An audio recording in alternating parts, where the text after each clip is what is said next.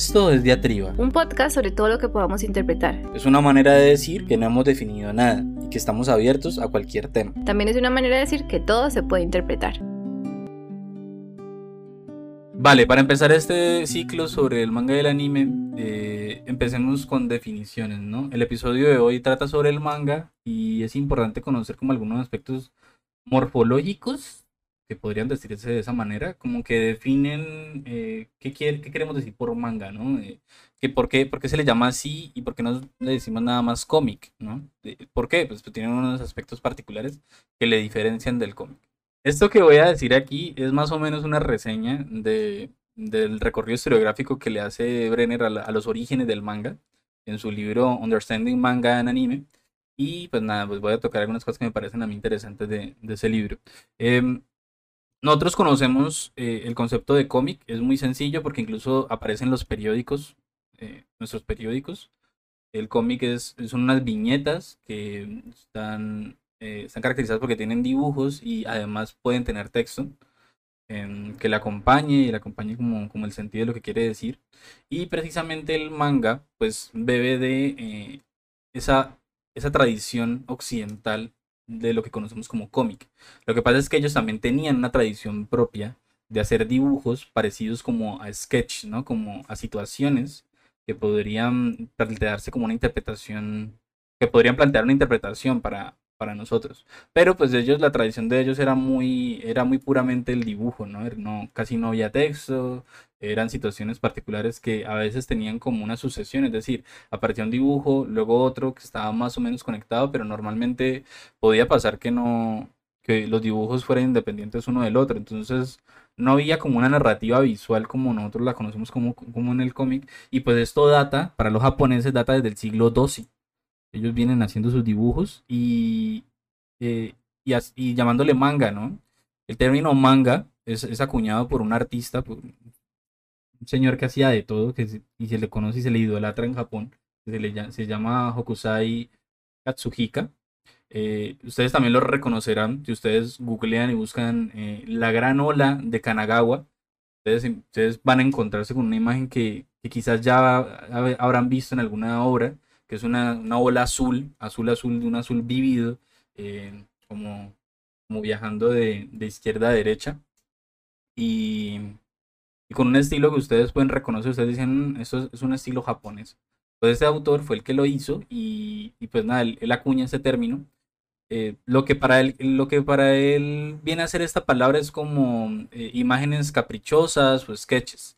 En la etimología de, la creación de esta palabra manga, pues man quiere decir como cubrir una superficie y viene a decir, viene a querer decir como bordes para crear divisiones y entonces en ese sentido, pues esa palabra, esa ese sufijo ga viene a significar más bien como imagen o dibujos, ¿no? De esa manera como está compuesto.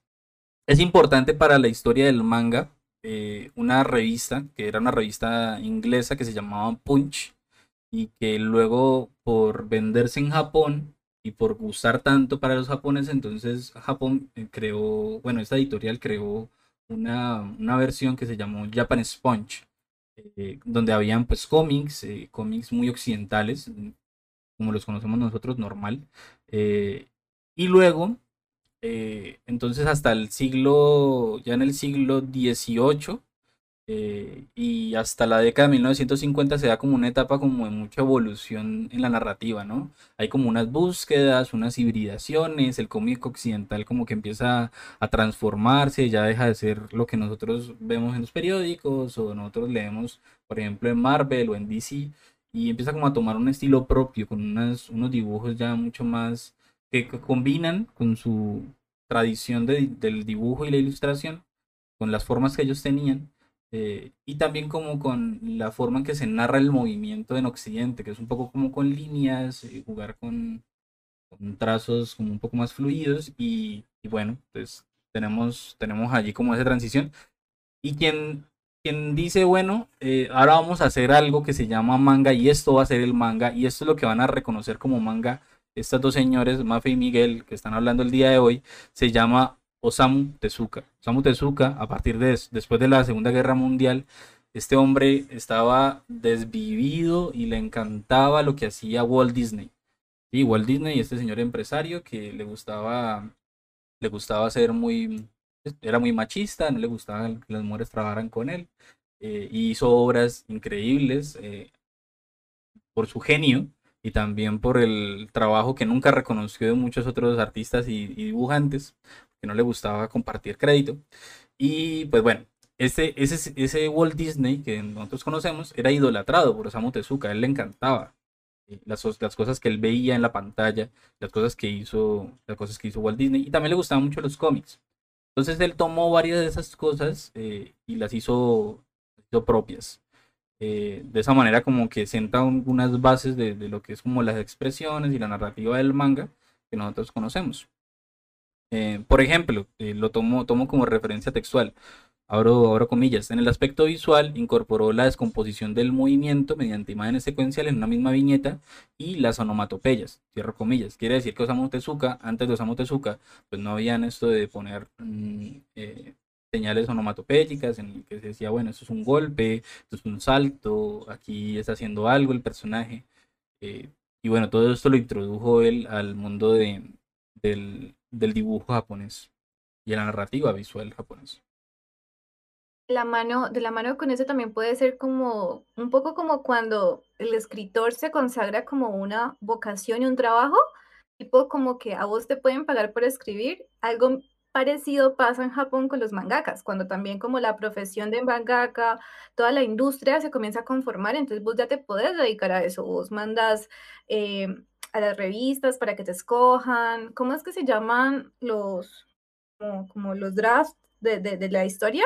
Ellos tienen un nombre. borradores, sí, los. Exacto, entonces como hacer un borrador, hacer los dibujos o encontrar una persona que te haga los dibujos, pero vos hacer la historia, bueno, todo lo que implica.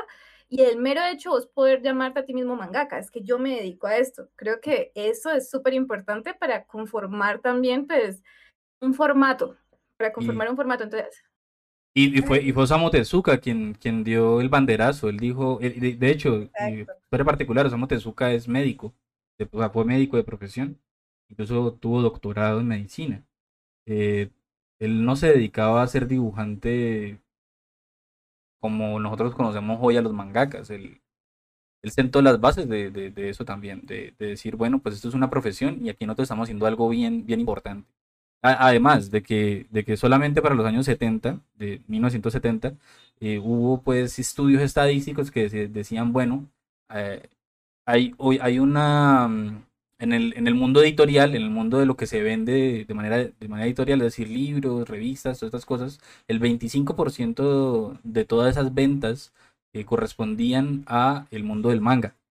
Es decir, que ya era una industria que estaba creciendo y pues ya hoy es una cosa abismal. O sea, yo creo que el, la industria editorial en Japón se sostiene a partir del el manga. Es una cosa increíble. que todas las empresas y todos los conglomerados editoriales eh, tienen sus bases fuertes, fuertes en revistas de manga, en publicaciones de manga, todo ese tipo de cosas. Y hay un montón de obras que refieren a todos los procesos. Es así como aprendemos un poco de, de, ello. Entonces, como que, ah, este, este personaje nuestro quiere ser mangaka, va y se encuentra con un editor que es mala gente, porque sí muestran que los editores son un poquito como mala gentes, o a veces que los editores son muy como, tienen mucha importancia, tienen mucho poder. Entonces, el editor te puede decir como, mira, este personaje no me gusta, o ¿por qué no dibujas de manera diferente al personaje? Cosa que a mí me parece como gigante, o sea, es mucho poder. Imagínate que a vos te traen el dibujo de Naruto y vos sos el editor y vos decís, no me gusta, yo quiero que sea mono, digamos que antes no fuera mono, yo quiero que sea rubio y que tenga eh, esos bigoticos que él tiene a los lados, a pesar de que al principio no era como el zorro como tal, pero tenía eso. Entonces como tiene un montón de poder, pero la cosa es el autor normalmente como le permite ese, ese poder y en la industria eh, es algo aceptable. O sea, el editor te puede decir como, mira, yo te recomiendo que hagas esto, esto y esto. Y al parecer los autores suelen ser muy flexibles frente a eso. A decir como que entiendo que tú conoces sobre este tema y que me vas a ayudar a que mi narrativa o de pronto mi arte se vea aún mejor. Entonces es muy importante la relación industria-autor, en este caso, en este, en este género en específico, ¿no? En este género que es el, que es el manga.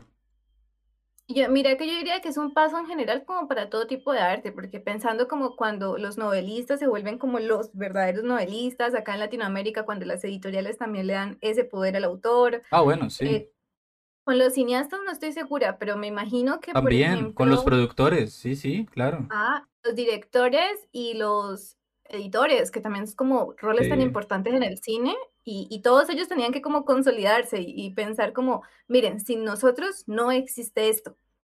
Claro que hay bichos raros que hacen lo que les da la gana y lo hacen sin, sin la opinión de nadie. Eh, lo hay en todo lado, eh, por allá estaba Van Gogh, pero pues murió como murió. Por allá estaba, eh, no sé, tal, que murió y na- nadie lo había leído.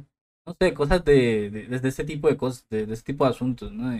Siempre hay bichos raros en todas las, en todas las, eh, y por ejemplo aquí en, en el manga yo tengo uno muy claro que es One, ¿no? Eh, que se escribe, o sea, su nombre es como uno en inglés, One, y es el autor de One Punch Man y de Mob, Mob Psycho 100. Y este tipo, por ejemplo, hacía su, su manga y lo hacía, lo publicaba en la web y, pues de- eso corresponde a su arte, ¿no? Se nota que, que le valía, le valía lo que fuera, que eso fuera, estuviera avalado por algún editor. Porque pues, el dibujo de él es muy propio, es un estilo de él y, y las decisiones las toma él allí. Claro que ahorita ya también se ha, se ha comercializado y pues ya tiene relaciones con editoriales. ¿De cuál editorial? Pues la Shueisha, la, la, la grande, la gigante, la que controla todo. La Monsanto del manga. Una, una de las cosas más interesantes con, con todo este asunto, me parece muy pertinente que Miguel dice como, bueno, todos se parecen porque hay una secuencia de imágenes, de acciones, hay imagen, hay palabras, como hay un montón de cosas en común, por ejemplo, entre el cómic, el manga, la novela gráfica y muchas otras subcategorías de, de esta forma. Y es súper interesante meterlos todos en una familia, pero al mismo tiempo reconocer que cada una pues es un hijo de una cultura distinta. Entonces, pues, eh, por ejemplo, vos ves un cómic y la parte estética es completamente diferente. Personalmente, por ejemplo, yo no soporto el dibujo normal del cómic, por ejemplo, eh, de, de los Vengadores y este tipo de cosas, porque son musculosos, son grandes, los trazos son como muy fuertes, los colores también son muy sólidos, como ese tipo de cositas, porque estoy acostumbrada al manga donde hay toda una estética diferente que creo yo, no, no, no sería muy raro decir, que es pues un descendiente directo de la estética general que se ha desarrollado en un país. Entonces como que se ve representada en las obras que producen, diría yo, no sé. Uno de los primeros mangas, que se tiene como el primer manga, es por allá un dibujo de, de un monje, monje budista en el que, en el que él hace como un, una, hace como un sketch como de unos animales en los que pues él, él hace como una crítica a la jerarquía religiosa. Eh, la verdad, el dibujo uno lo ve y uno dice, hey, esto podría estar en un manga hoy, porque el dibujo tiene unos, o sea, unos animales que están erguidos, como no están tan antromo- antropomorfizados, pero algo, algo sí. Y pues de allí, de allí toda esa, toda esa tradición, ¿no? Uno, yo- ya, uno ya alcanza a ver el futuro del manga en ese dibujo del siglo XII. Um, y bueno, también para definir entonces las características, porque claro, yo lo he estado relacionando con el cómic como para que se comprenda también de qué estamos hablando, y eh, pero pues tiene unas características definitorias, como por ejemplo que por ser, por ser esto, por ser un, eh, obras de, de, Japón, pues ellos, ellos todos sus textos los leen de derecha a izquierda, e igualmente así se lee el manga, ¿no? Normalmente, ¿no? De derecha a izquierda. Y, e incluso las obras que son traducidas para nosotros aquí en Latinoamérica y, en, y bueno, en, en todo el resto de, de Occidente, eh, normalmente los libros vienen eh, publicados de la misma manera en que se publican en, en, Japón, es decir, no tienen que leer el manga de derecha a izquierda. Me pasó algo curioso hoy, Mafe, que cuando estaba leyendo la, la, la Uzumaki, la, la que, de la que vamos a hablar hoy, estaba de izquierda a derecha y me frustró mucho porque yo todo el tiempo era como, ok, ¿por qué? Pues manga, yo porque estoy leyéndolo de izquierda a derecha. Pero pues bueno. Total, total. Eh, uno se acostumbra muy rápido. Imagínate el cambio tan terrible que sería cambiarlo para que a nosotros los occidentales nos quedara más fácil, porque estábamos hablando de todo el orden de la página, de todo el formato. Y la estética eh, cambia, eso... la relación allí, ahí cambia, porque hacer, hacer el espejo, dirían, no, hacer un espejo, pero no, hombre, ahí de pronto se solapan cosas, eh, no queda bien, bueno. Y también tiene que ver con el tamaño de los... Eh, eso igual eh, hace parte como de toda la familia, pues, de, de los cómics, pero el, tamaño de la viñeta, todo eso influye en cómo se lee, qué se lee primero, qué se lee último. Entonces como que tiene un, lenguaje propio. Yo creería que, que, sería muy difícil cambiarlo para que lo podamos leer de eh, izquierda a derecha, pues como estamos acostumbrados, pero al mismo tiempo es muy fácil acostumbrarse a leerlo de derecha a izquierda. una de las cosas que pues, pienso que cambiaría, por ejemplo, eh, los mangakas ellos planean su, sus viñetas, ¿no? Ellos dicen, voy a tener esta viñeta aquí, esta viñeta acá, eh, desde, esta perspectiva, desde esta otra. Que por cierto es una de las cosas que, que agrega Osamu Tezuka también, ¿no? Como, bueno, estos, estos dibujos yo los pienso de la manera en como yo quisiera que se vieran también en, en el cine. Porque él también hacía sus obras pensando en eso. Porque claro, él adoraba Walt Disney, adoraba las películas, entonces decía, yo quiero que mis obras también puedan tener como el lenguaje. Entonces él ponía una perspectiva así, su personaje de esta manera, como si él pusiera una cámara, ¿no? Entonces, de esa misma manera como ellos lo, están haciendo, los mangakas lo están, lo están dibujando, entonces pensate que lo hacen en, espejo, ¿no? Cambias lo que estaba a la derecha para ellos, lo pones a la izquierda. Y resulta que a la derecha, pues entonces está lejos de, la guarda interna, es decir, del, de lo que viene a ser estar pegadito ahí el libro en, el lomo. Y entonces de pronto ese dibujo que era súper espectacular y que estaba aquí a la derecha, eh, ya cambió para estar allá y entonces eso le quita como impacto también. Entonces, bueno, no sé, ahí me pienso que, que eso ya está hecho así y que no está bien que nos encontremos con libros que, que cambien el sentido del, de la lectura. Y yo diría que es que el formato en este caso es súper importante, es como, es que no sé, sería como como las propias traducciones a algunas películas, que es como si te cambian demasiado los subtítulos, pues puede darte una idea diferente. Es, es la traducción en todas estas obras artísticas es súper importante porque pueden cambiar toda la obra. Entonces, imagínate no solamente pensar en la forma en la que se cambia, sino en la forma en la que se traduce. Yo he tenido un montón de problemas, pues digamos, leyendo algún manga en inglés y yo pensando como, Dios mío, ¿y qué pasa si esta persona no entendió nada en japonés y me está creando una historia diferente? Porque había momentos donde alguna otra obra, porque yo no sé japonés, entonces pues yo no lo podía traducir eh, directamente, entonces como, bueno, cualquier persona podría ponerme acá lo que quiera y yo le tendría que creer, porque pues es la traducción que me llega. Ah, por ejemplo, en Jujutsu Kaisen yo te mandé que cuando Yuji dice que le gusta a las mujeres como Jennifer López. Sí, sí. Y yo pensé como, hombre, ¿esto es cierto o alguien lo está editando? Porque sí, dentro de todo este asunto del manga hay una cosa muy interesante. Hay dentro de internet hay muchos grupos traductores.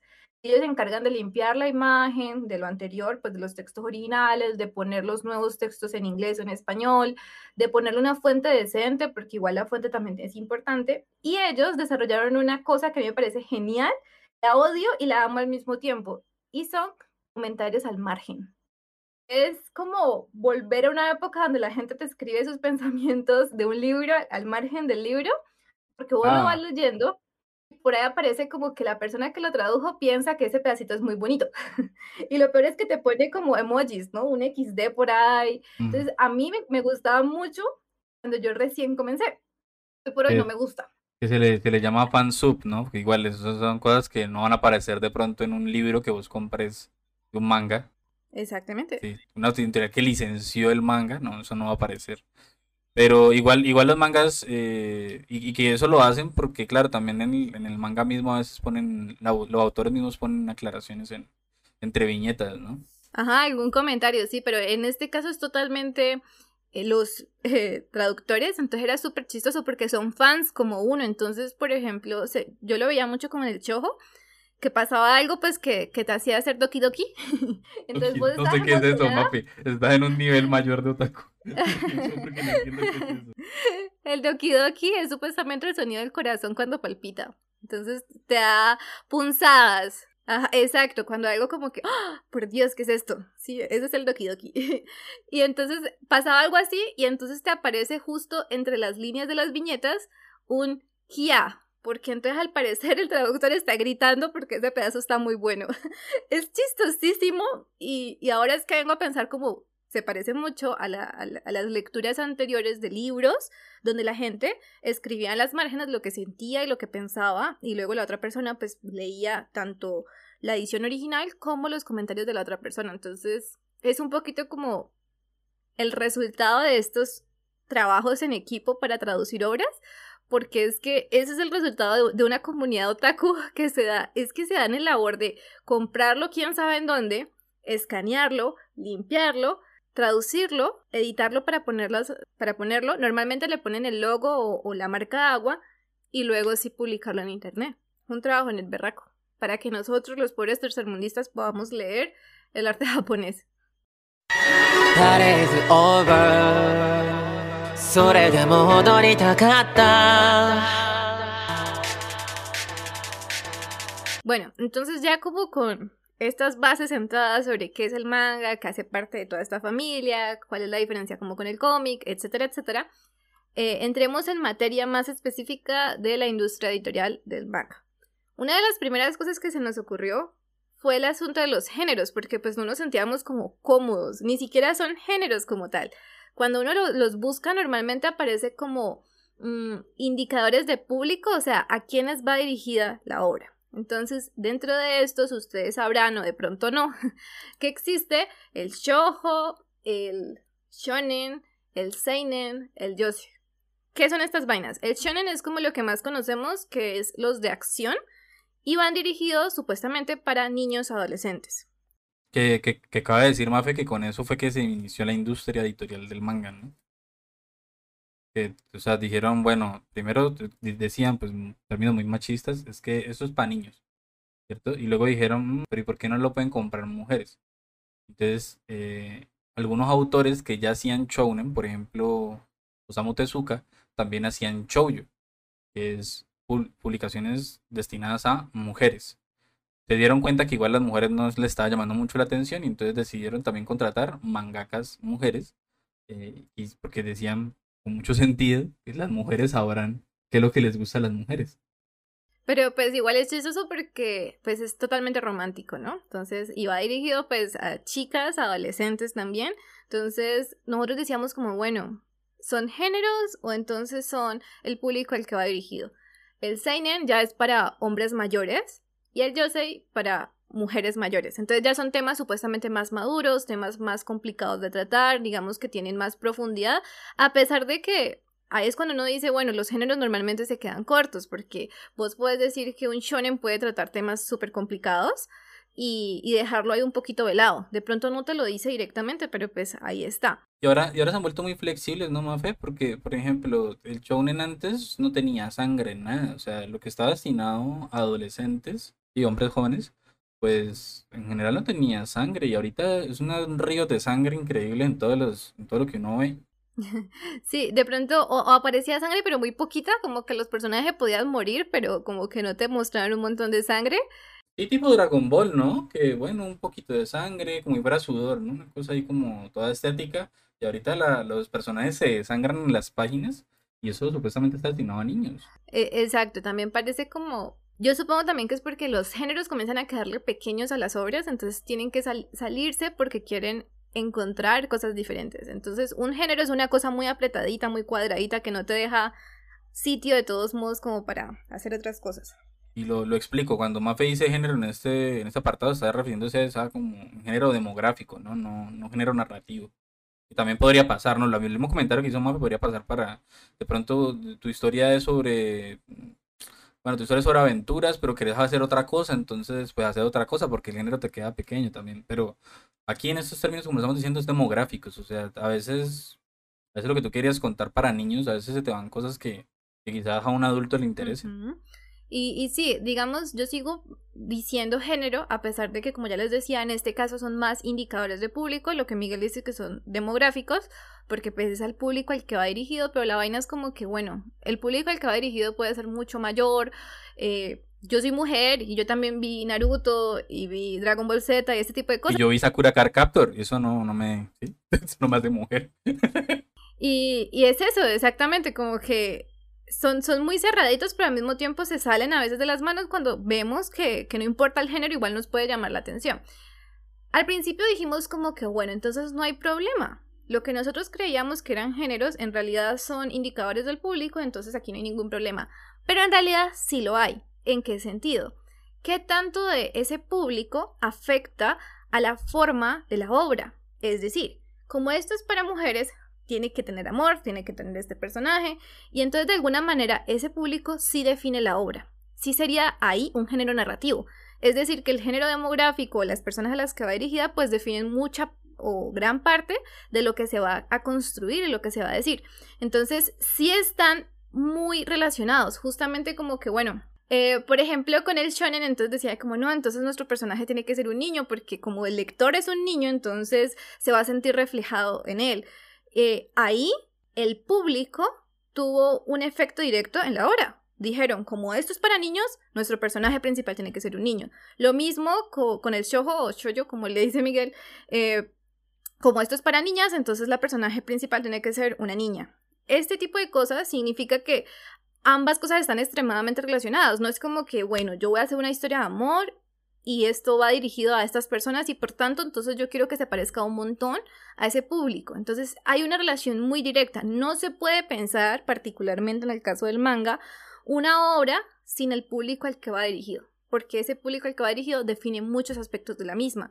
¿Qué temas va a tomar? A veces hasta la estética que va a tomar, porque cada uno de estos géneros tiene una estética particular. Es verdad. Entonces, todo, todo, y todo eso se ve afectado también por el público. Entonces, de alguna manera, estas obras eh, están muy relacionadas sobre a quién va dirigido, qué se quiere contar y cómo se va a contar.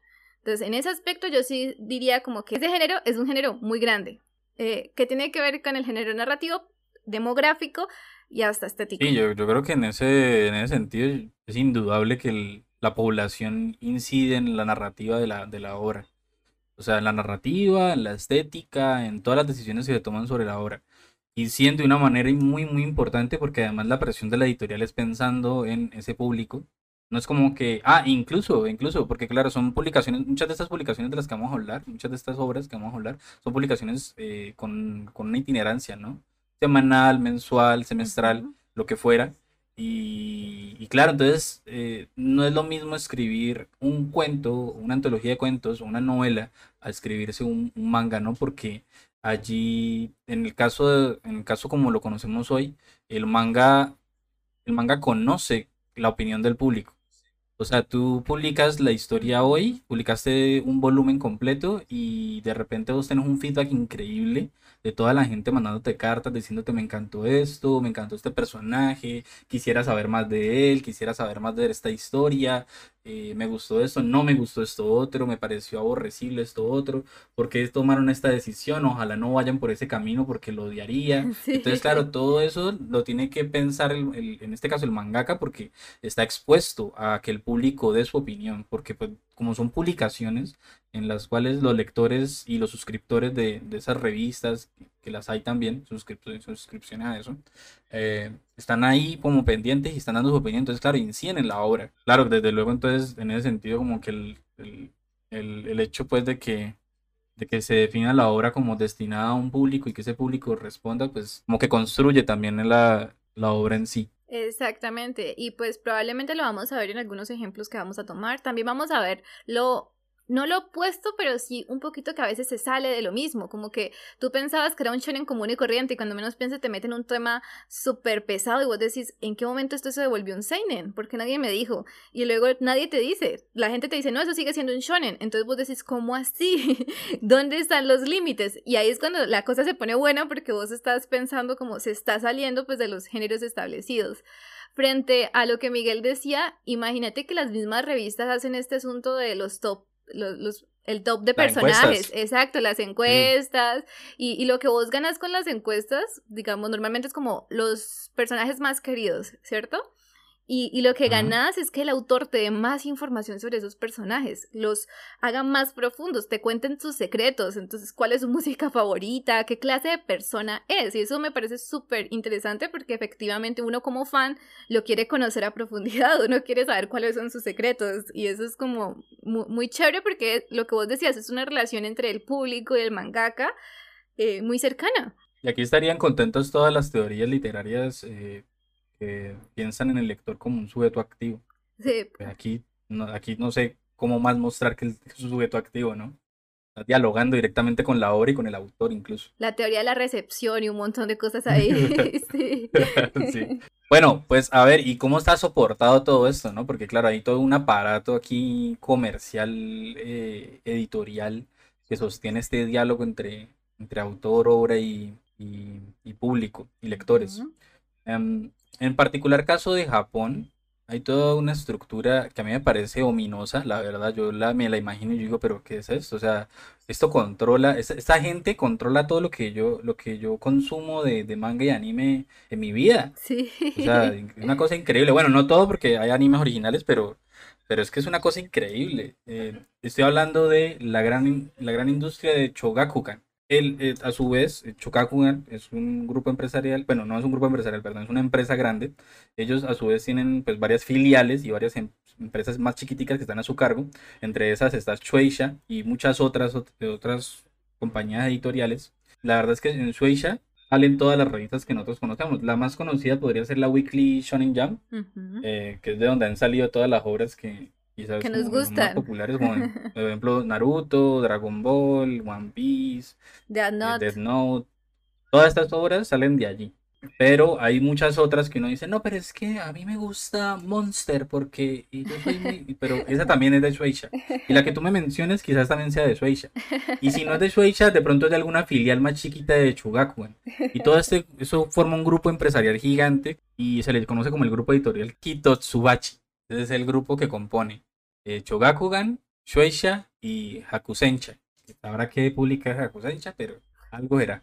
Y comenzó como, por ejemplo, nosotros conocemos la historia de, de un grupo editorial, por ejemplo, Norma, aquí en Colombia, ¿no? que comenzó vendiendo eh, eh, utensilios o, o cosas eh, para la escuela, ¿no? De, de esta revista, que este libro para que eh, para matemáticas, que esto para ciencias, que esto para español. Lo mismo hacían allá, pero luego entonces vieron eh, todo este crecimiento, por ejemplo, todo este auge de, de Osamu Tezuka y otros autores que estuvieron, fueron coetáneos y dijeron, no, pues aquí nos vamos. Y entonces se pusieron a vender eh, ese tipo de, de, revistas y de, libros. Y pues hoy ya eso es un imperio increíble. La verdad, yo estuve leyendo eso y me, me asusté. Dije, pero ¿qué es esto? Y, y pues bueno, ellos también tienen unos premios, ¿no? Para pues darle reconocimiento a todas las cosas que ellos publican y las que no publican también, porque por ahí vi un premio interesante. Por ejemplo, está en el 2001 eh, le dieron el premio a Monster y a Detective Conan. Em, en el 2002, Inuyasha. En el 2003, 20 Century Boys, que tengo unas ganas increíbles de leérmelo desde que me lo reseñó Mafe. No me lo he leído. En el 2016, por ejemplo, Haikyuu. En el 2017, Mob Psycho 100, The One. Y en el 2018 de Promised Neverland, que me tengo unas ganas increíbles de leérmela también. Me vi la primera temporada en Netflix, está increíble. Sé que sacaron una segunda eh, temporada en anime, pues, y, y que está horrible porque no sigue nada del manga, entonces quiero leerme el manga. Pero me encanta eso, que la gente esté como tan enojada porque no siga el manga cuando eso sea, se puede hacer, en teoría se puede hacer, pero pues como a veces vos ves una obra pensando es que yo quiero que la adapten, yo creo, yo quiero que la cambien de formato, pero que me den las mismas vibras y tal, y ahí como que no lo lograron. Sí, hay, hay adaptaciones que son, que no siguen la línea del manga, es decir, que hay un momento en que o, comienzan con el manga y terminan en otra cosa, que son muy respetadas. Por ejemplo, la primera adaptación de Hunter, a la gente le gusta mucho y al final como que se van por otro lado, eh, porque no había más material de manga en el caso de ellos, tienen toda la excusa. Y también en el caso, por ejemplo, de, de Full Metal Alchemist, eh, en el momento en que estaban haciendo el anime, eh, ellos dijeron, pues seguimos de largo, no hacemos temporadas.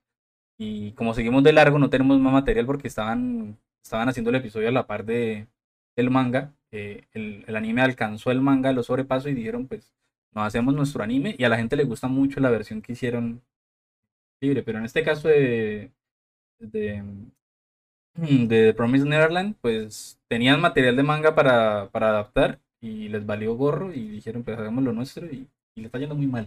Frente a eso también, cuando, cuando pensábamos un poquito sobre todo este tema y que hay como estas compañías que son dueños de todo, al mismo tiempo a mí me parece súper interesante porque sí permiten diversidad, que creería yo que puede ser como el problema fundamental, ¿no? Digamos Hollywood, que Hollywood se pegue mucho a ciertas narrativas, ustedes me imagino que conocen los chistes sobre el asunto de, de, de los judíos y las películas sobre los nazis, pero entonces, ¿no? sí, en- yo pensaría como que ese se podría ser nuestro terror, ¿no? Que comiencen a sacar obras similares entre sí y que ya no tengamos verdadero arte, pero en este caso no pasa eso en lo absoluto. Yo siento que ellos hicieron un monopolio. Tienen tantas revistas. Sí. Tienen tantas revistas y tienen tantos públicos a los que quieren llegar que hacen lo que sea, o sea, inventan historias que dicen, esto le gusta a este público rarito que no le gusta nada al resto. Entonces, ahí, ahí hay como lo diferente, o sea, les gusta la diferencia. Es un Eh, imperio. Exactamente. Es, es un imperio, es un monopolio increíble de la industria editorial, pero les gusta la diversidad. Entonces, bueno, Entonces ya, ya es un poquito menos malo sobre, sobre el asunto de, de tener el monopolio. Y es, Económicamente no, pero editorialmente, pues bueno, estamos, estamos un poco tranquilos. Exacto, como lectora yo estoy pues relajada sobre ese aspecto. Y ahora bien, la vaina es que no solamente es de manera editorial, porque entonces vos sacas un manga, le hacen anime, le hacen novela ligera, le hacen eh, mercancía, y eso se vuelve pues una, una vaina gigante. Eh, nosotros, nosotros dijimos, bueno, en esto, este capítulo se trata sobre el manga en particular. Cuando hablamos de anime, vamos a hablar de algunos que son adaptaciones y otros que primero fueron animes, que, que también puede pasar. Pero lo más chistoso es que primero es un anime y aún así le sacan un manga. Como por si las moscas, por si vos preferís leer el manga, entonces otra persona va y te hace un manga, te, también te hacen una novela ligera, te hacen OAS, te hacen de todo. Películas, te hacen juegos de mesa, videojuegos, hay una industria increíble. Y el consumidor, o sea, uno como fan no está contento Claro, de todo. Live action. eh, entonces juegan mucho con la narrativa que tienen. Entonces, como que esta narrativa, esta historia es tan buena, listo. Vamos a convertirla en diferentes formatos y que la persona, si las quiere consumir todo, pues que lo consuma todo. Si no lo quiere consumir todo, entonces que se vaya por su preferido. Entonces, en mi caso, yo normalmente tiendo al manga. A Miguel le gusta un poco más la animación, los colores, la rapidez. Eh, bueno, la rapidez en tanto como movimiento, porque en realidad a mí me gusta mucho el manga por la rapidez para leerlo, que son pues como cositas diferentes. Hay una cosa que Miguel dijo, que dijo como que hay muchos nichos de mercado, ¿no? Muchos cosas específicas para cada público. Y es ahí donde salen tantos subgénero dentro del manga. Vos puedes encontrar un montón de nombres específicos. Por ejemplo, animes de deporte. Hay un nombre para los animes de deporte. Eh, se llama Spokon. Él es poco. Eh, hay uno para las relaciones entre hombres, las relaciones románticas, que es el yaoi. Hay uno para las relaciones románticas entre mujeres, que es el yuri. Hay, por ejemplo, el asunto del, del harem, que es donde hay muchas Ah, el mujeres. harem, el harem reverse, que esto ya se ha extrapolado ya. Entonces, esas últimas cuatro que acaba de decir Mafe, y las- la anoté yo, eso se ha extrapolado ya a otras, otras cosas que vienen siendo más de, como para más 18, ¿no? Otros Ah, sí, no por total. sangre. Total, suelen, suelen, eh, eso también es imp- importante, como estos subgéneros normalmente pues como para mayores de 18 años, es más, en Japón, al vender el manga, te, lo, te venden estos mangas tapados, vos no ves la portada, te hacen una pequeña eh, descripción de- del asunto y vos lo compras sin saber cómo es el dibujo y te toca como abrirlo en tu casita porque pues se considera re inapropiado y hay un montón de... de- Uy, ¿verdad? No, no sabía. Sí, Ah, hay un, hay un anime muy bueno sobre eso, eh, que es un esqueleto que O sea, ve, vení, pero entonces, pero entonces Kakashi era, era un loco, ¿no? Era un pervertido. Porque ponía- Claro. ponía- la portada del libro de él estaba descubierta. Bueno, también la de la portada no era nada, ¿no? eh, como un hombre persiguiendo a una mujer, pero a veces aparecía un signo de prohibido. No sé si... Ah, bueno, sí. Como, y, y eso pasa, o sea, como según algunas películas que yo he visto y algunos mangas que he leído y animes que tratan sobre el asunto, es como que cuando son demasiado eh, explícitos, los cubren y vos tenés que tomar la decisión si lo vas a comprar y de pronto es lo que buscas, o si lo compras y, y no era lo que buscabas o lo que te imaginabas. A mí eso me parece muy chistoso, porque es como te toca comprarlo solamente con una pequeña idea de referencia para que las otras personas pues no vean esa obra porque es demasiado explícita. Eh, bueno, sí, justamente todas estas que yo mencionaba eh, son muy explícitas, entonces se suele considerar para mayores, pero también por eso decía yo como que unos subgéneros muy específicos. ¿Te gusta eh, el manga que trata sobre las relaciones románticas entre dos mujeres? Toma tu género. ¿Te gustan los que tratan para dos hombres? Toma tu género. ¿Te gustan los que hay muchas mujeres que están detrás de solamente un hombre? Toma tu género. Y lo más chistoso, y ahí volvemos un poco al asunto este del género y el público, es como que solamente se enfoca en ese aspecto. Es muy difícil, me, creo que hay pocas sobre eso, pocas obras que sean mayores al género. Es decir, una que te explore drama, que te explore acción, que te explore relaciones románticas, porque como hay tantos subgéneros para cada cosa, entonces vos quédate con el que te pertenece, no te metas en tanta vaina. Eh, de igual manera creo que hay algunos que lo consiguen, pero normalmente la norma es más bien enfocarte en tu tema. Y para eso hay un nombre para ese subgénero.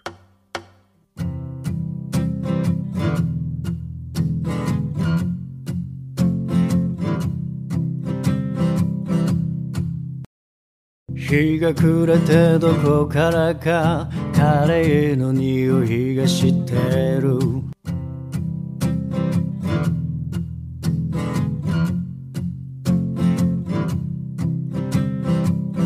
Y, y bueno, la verdad es que eh, hemos hablado aquí de fansub, hemos hablado de, de que, por ejemplo, leí, leí Suma aquí.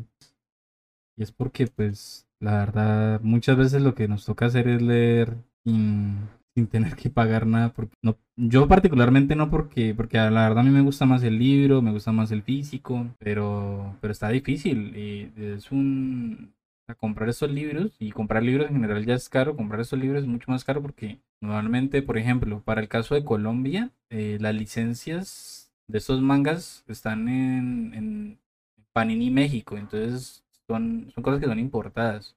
Aquí en Colombia no se imprime manga, en general creo, de pronto me estoy equivocando, pero en general y mayoritariamente no se imprime manga licenciado aquí legalmente. Entonces, comprarlo comprarlo es costoso porque un manga en México para el cambio de aquí, por ejemplo, valdría 13 mil pesos, 14 mil pesos. Entonces uno puede comprar divinamente muchos tomos y ser feliz, sin, desangrarse, pero, pero con la importación se vuelve una cosa cara. Uno no encuentra mangas más baratos de 50 mil, 40 mil pesos. Eso es duro, es duro como para uno comprar lector. Sí, eh, este pedacito nosotros dijimos, tenemos que hablar sobre lo difícil que es ser otaku acá. Y eh, eso es otra cosa. Primero, uno no suele referirse a uno mismo como otaku porque pues toda la vaina alrededor. Eh, pero pues al mismo tiempo, hombre, si a uno le gusta eh, el anime, el manga, se supone que eso está bajo la categoría de otaku, entonces sigamos por ese lado. Eh, es muy difícil porque entonces no se consigue todas esas cosas que sí están en Japón, cosas que ya hemos mencionado.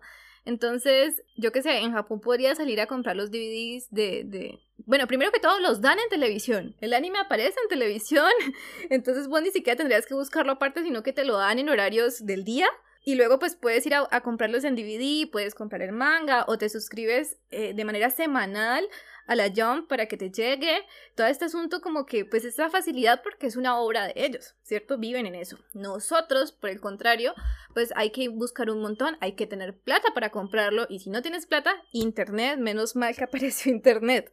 Eh, yo he estado metida en toda esta vaina desde hace muchos años y yo recuerdo que cuando estaba pequeña era aún más caro, era aún más difícil encontrarlos. Entonces vos ibas a algún sitio y de pronto tenían los más conocidos y, y carísimos cada tomo. Así, así fuesen de- del material normal, donde las páginas son extremadamente delgaditas, porque ese es el material normal. así fuese de, de esa calidad del material, era muy caro porque, como dice Miguel, pues había que importarlo, venía de otros sitios. No solamente, acá a Colombia no solamente llega el de México, sino de Argentina y de España. Lo que igual significa que, que todos vienen importados, entonces Y de Pues, España es una cosa carísima. O sea, ellos venden allá su manga, venden allá sus dojinshis y sus, libros, pues con el nivel de vida que tienen ellos. Y pues, los mangas creo que no bajan de 20, 30 dólares, ¿no? Eso para acá es una cosa increíble. ¿no? No podría costearse eso.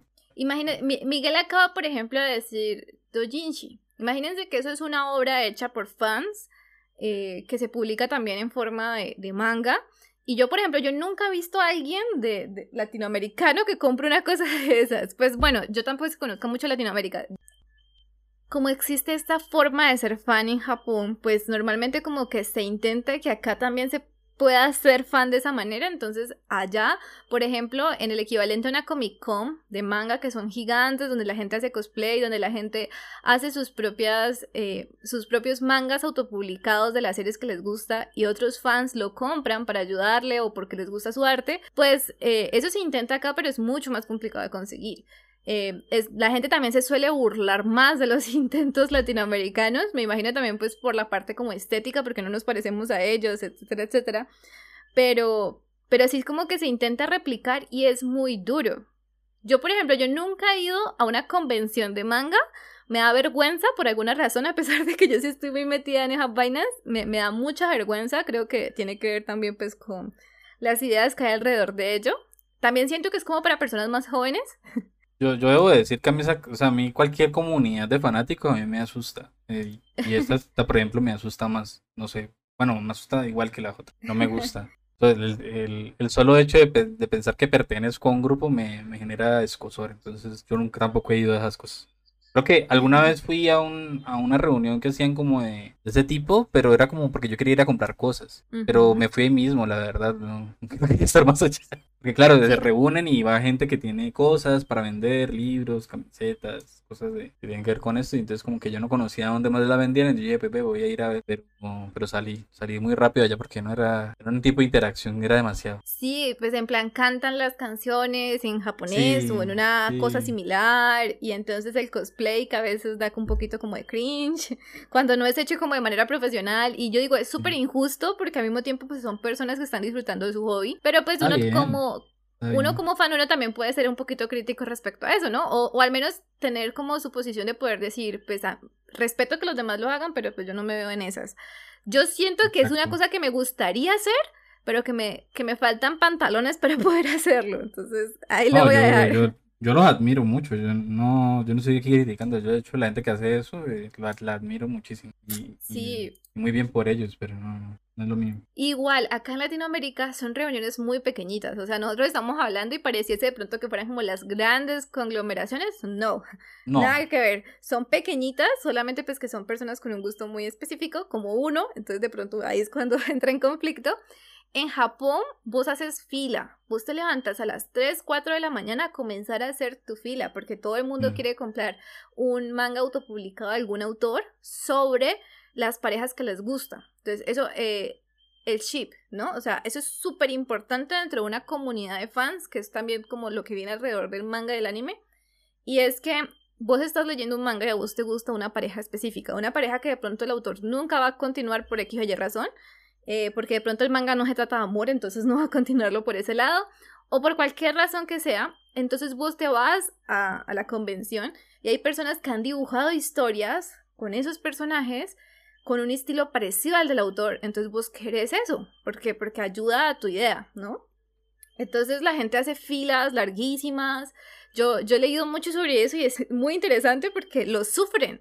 O sea, son como tres días de seguidos donde los cosplayers tienen que mantener el disfraz y tomarse fotos con las personas y estás haciendo fila para conseguir todos los mangas autopublicados. Y a mí me parece que es una experiencia como muy completa. Como que, como que han podido desarrollar muchas formas de ser fans y eso me parece genial porque es como la forma de disfrutar ese hobby. Y ya pues nosotros tenemos estas formas como, como menos... Como, como que queremos acercarnos, pero pues como que no lo logramos. sí, somos, somos muy introvertidos como fanáticos. Dentro de la comunidad de fans y el fanfiction y todo esto, pues como ha sido como mi objeto de estudio, entonces ahí tengo como unas ideas. Y, y una cosa que, que hace un gran problema con, con las otras personas que no son tan fans, etcétera, es por ejemplo eh, chipear o querer que dos personas de la vida real sean parejas. ¿Cómo O- así? ¿Uno, la no, re- uno no es tan fan, uno no es tan fan si no hace eso? no están tan metidos en la comunidad, diría yo. Porque Ah, es que ya. como que la, la comunidad de fans es así. Es, vive a través de estas personas o estos personajes y entonces se meten pues como demasiado y ya comienza este asuntico de, de Fíjate que imaginarlo ahí- con otras personas. Es que, es que no sé, ahí, y, y claro, yo en esto te, te cedo que tenés una ventaja increíble, pero es que yo no sé si definir el fan así, porque, porque hay, hay formas de ser fan, ¿no? Entonces no sé si siempre sea de la misma manera. Yo creo que hay un una forma de ser fan que es así como lo estás diciendo tal cual. Un poco qui- quijotesca, ¿no? De, vivir, ajá. de vivir por la ficción, que me parece a mí increíble, pero yo, por ejemplo, yo veo una obra y entiendo los límites de la obra, ¿no? No, no la confundo. En este caso con lo de las personas reales, por ejemplo, actores, youtubers, la vaina es como, ¿dónde está la ficción? ¿Dónde está la línea entre la ficción y la realidad? Entonces es como, por ejemplo, un youtuber eh, es un personaje de cierta manera y por alguna razón las personas del fandom de los youtubers a veces pues lo han llevado al punto de lo, de lo que mencionabas, como que ah, estas dos personas deberían estar juntas y hacen dibujos, hacen obras alrededor de, de esa pareja. Y entonces eso cala muy feo para las personas que decimos como hombres, son seres humanos, son libres, no deberían ser como tratados de esta manera. Hay que Pero respetar porque lado- ellos, porque el persona, los personajes de ellos no van de estar metiéndose con gente, o sea, no van sobre, pero tengo esta relación con tal persona o tal otra. Exacto, e- es de, eso en no, general. son- de eso no van los personajes, no, "Ey, voy, a- voy a comentarles, yo soy novio de tal persona, no, no, no, de eso no van. Y a veces tampoco va de eso la obra, pero a la gente le gusta y, y yo lo entiendo, pero entonces como formas diferentes de, de volverse fanático o de volverse seguidor de una obra o de un personaje o de un... Sí, digamos, yo, yo lo veo desde el asunto como, también creería que Miguel tiene razón en, en pensar como hay diferentes tipos de fans, pero la cosa es que la comunidad de fans fuerte, como los que suelen mandar en ese tipo de cosas, los que crean contenido, los que se reúnen, los que hablan, los que tienen páginas enteras en internet sobre esto, son los que hacen este tipo de cosas. Entonces, de pronto, pues ya un fan más maduro, porque yo también creo que tiene que ver con madurez, con otras percepciones, con ser autocrítico, con pensarse como, bueno, es correcto que yo hable sobre las relaciones interpersonales de esta persona. Una vaina es que vos hablas de un personaje ficticio, que no estás hiriendo a nadie. Puedes decir que es un millón de cosas y, y no pasa nada. Claro. Pero ahí- una persona real, Sí, claro, ahí, ahí es donde está la línea, la línea gris, que es, uf, como, como la diviso, ¿no? Y, y yo creo que cuando se trata de obras ficcionales, es decir, no, no estoy viendo un personaje ahí live action moviéndose y haciendo cosas, eh, como que fuera del mundo de los streams, porque yo creo que ahí es donde se confunde mucho el asunto del, asunto del chip, del chipeo. Em, Sí. Yo creo que en el mundo ficcional está bien, está bien hacer chips, está bien, porque es como tu forma de relacionarte con la obra, de, de ensoñar, de, de inventar, de compartir, eso está bien, porque aparte también enriquece como, enriquece la, la obra. Habrá autores que no les gusta porque son muy celosos de su obra, que el otro día Mafe me está diciendo, por ejemplo, la, la señora esta de Harry Potter, sí, ajá. que muy no celosa de su obra y que también yo la entiendo. de- Ah, eh, sí, e- esto sería interesante. Miguel es una de las personas que opina, por ejemplo, eh, a Miguel no le gustan las cosas por fuera del canon. Entonces, de gustan. alguna manera, no me gustan, las detesto. O sea, yo como espectador digo, esto no tiene sentido. Y digo, no me gusta. No me gusta, no tiene sentido con la obra original. eh, a mí no me gusta incluso obras originales que yo digo, esto se fue a la mierda. O sea, esta obra no tiene ningún sentido porque al principio era una cosa, luego era otra, se contradice. Y por ejemplo, son muchas de mis peleas que tengo ahorita ya de, de viejo con, con Naruto. Yo digo, se contradice muchísimo. Y, me, y estoy enojado con esa obra por eso. Pero en general, cuando son fanfictions, normalmente lo que pasa es que no corresponden, porque claro, son invenciones, son cosas que quieren también, a veces como cosas que desean, y no necesariamente lo que uno desea, eh, como que es verosímil en, las normas y las reglas del, o lo que está creándose en el, en canon. por el contrario, en mi caso, a mí me encanta, no el OCC, por ejemplo, es que dentro de los fandom existe eh, un, un acrónimo para eso, el OCC es como fuera de carácter, out of character, sí, em, que es como cuando estás haciendo fanfiction o alguna obra y haces que tu personaje, el personaje de otra persona, el personaje que todos conocen, eh, actúe de manera fuera de carácter. Y eso le fastidia a todo el fandom. Nadie quiere que el personaje sea malinterpretado. Sin embargo, eh, las bases de esa creación es como que tú entiendes el personaje, lo analizas o lo sobreanalizas. Y a mí esa parte sí me gusta un montón. Entonces, tipo como que ven a un personaje interesante y comienzan a decir, bueno, en este capítulo movió la mano más rápido. Eso significa que yo qué sé, tiene miedo a la intimidad, significa que tuvo problemas familiares malos, como eh, ese tipo de cosas. Digamos que no lo agarran de la nada, sino que siguen ciertas pistas. Evidentemente no hace parte del canon como tal, porque la explicación no hace parte del canon, pero el primer hecho, el hecho que impulsó a que lo dijeran o, o lo analizaran de esa manera, sí está ahí. Entonces, a mí esa vaina sí me gusta un montón. A veces no está, Mafe, hay que decirlo también, a veces no está, a veces uno se inventa porque uno como lector, es- te lo, te lo acabamos de decir ahorita, yo estoy de acuerdo, uno como lector es un sujeto activo y puede, puede, puede inventarse cosas y no toda interpretación es correcta, puede caer en eso. Hay, habrán cosas que están muy bien hechas en el fanfiction, no he tenido la fortuna de conocerlo y ojalá Mafe me lo comparta para conocer más de ese mundo, pero en general, en general tengo una predisposición muy fuerte a no, no estar de acuerdo porque en general son cosas que no son Imagínense todo el proceso tan fuerte que tiene un proceso de creación, que pasa por tantas cosas, que, que debe rehacerse, reescribirse. Normalmente el fanfiction se hace con, con gusto, con pasión, y no pasa por procesos autocríticos tan fuertes, en, en general, en normas, ¿no? Luego habrá excepciones como siempre. Y, y a pesar de que Sí. no sea o- o- OTC como acaba de decir Mafe, que a pesar de que no sea fuera de, de característica y se respete un poco el personaje, igual son cosas que a la final, por ejemplo, eh, se inventan una historia sobre un personaje en el que ah, empieza a hacer, empieza a hacer unas cosas que corresponden a su personaje, pero a la final eso no está, o sea, no compagina con lo que sigue en el, en el canon. O sea, la historia sobre ese personaje nunca es referenciada en el canon, no- nunca aparece. Entonces, eh, eso que vi, ¿qué fue?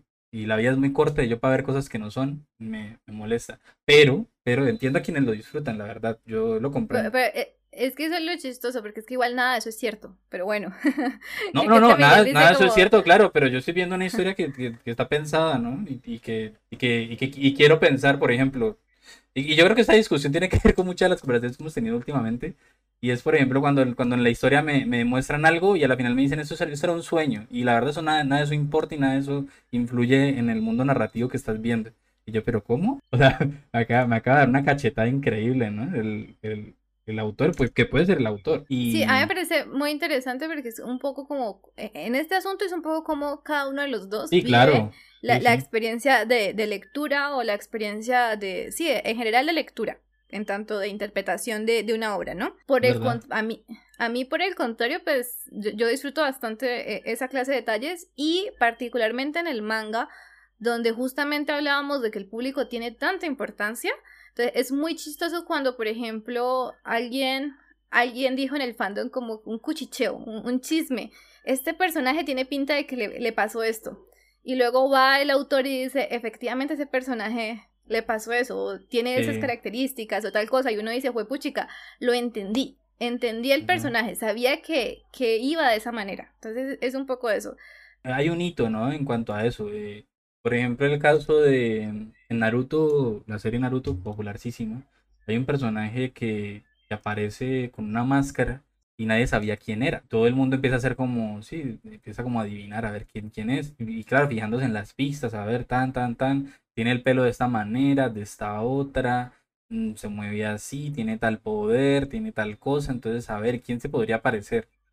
y no podemos, entonces hubo una gran cantidad de gente que, por ejemplo, en el caso de, de Toby, cuando apareció Toby, que era un personaje enmascarado de, de- del clan, perdón, del grupo Akatsuki, eh, se hizo se hizo muy conocido y la gente le empezó a interesar porque tenía, tenía el poder del Sharingan y la gente decía, pero son muy poquitos los que tienen eso, ¿qué más podría hacer? Y la gente dijo, hey, ¿y si en realidad Obito no murió? Y entonces la gente, y como yo, yo decía, pero ¿cómo se les ocurre que va a ser Obito si Obito lo vimos morir ahí, tal cual murió en las páginas? Que en ese momento no, no había sido adaptado al anime. Lo vi en las páginas, estaba ahí, murió, una roca. O sea, le aplasta la mitad de la cabeza y sobrevive.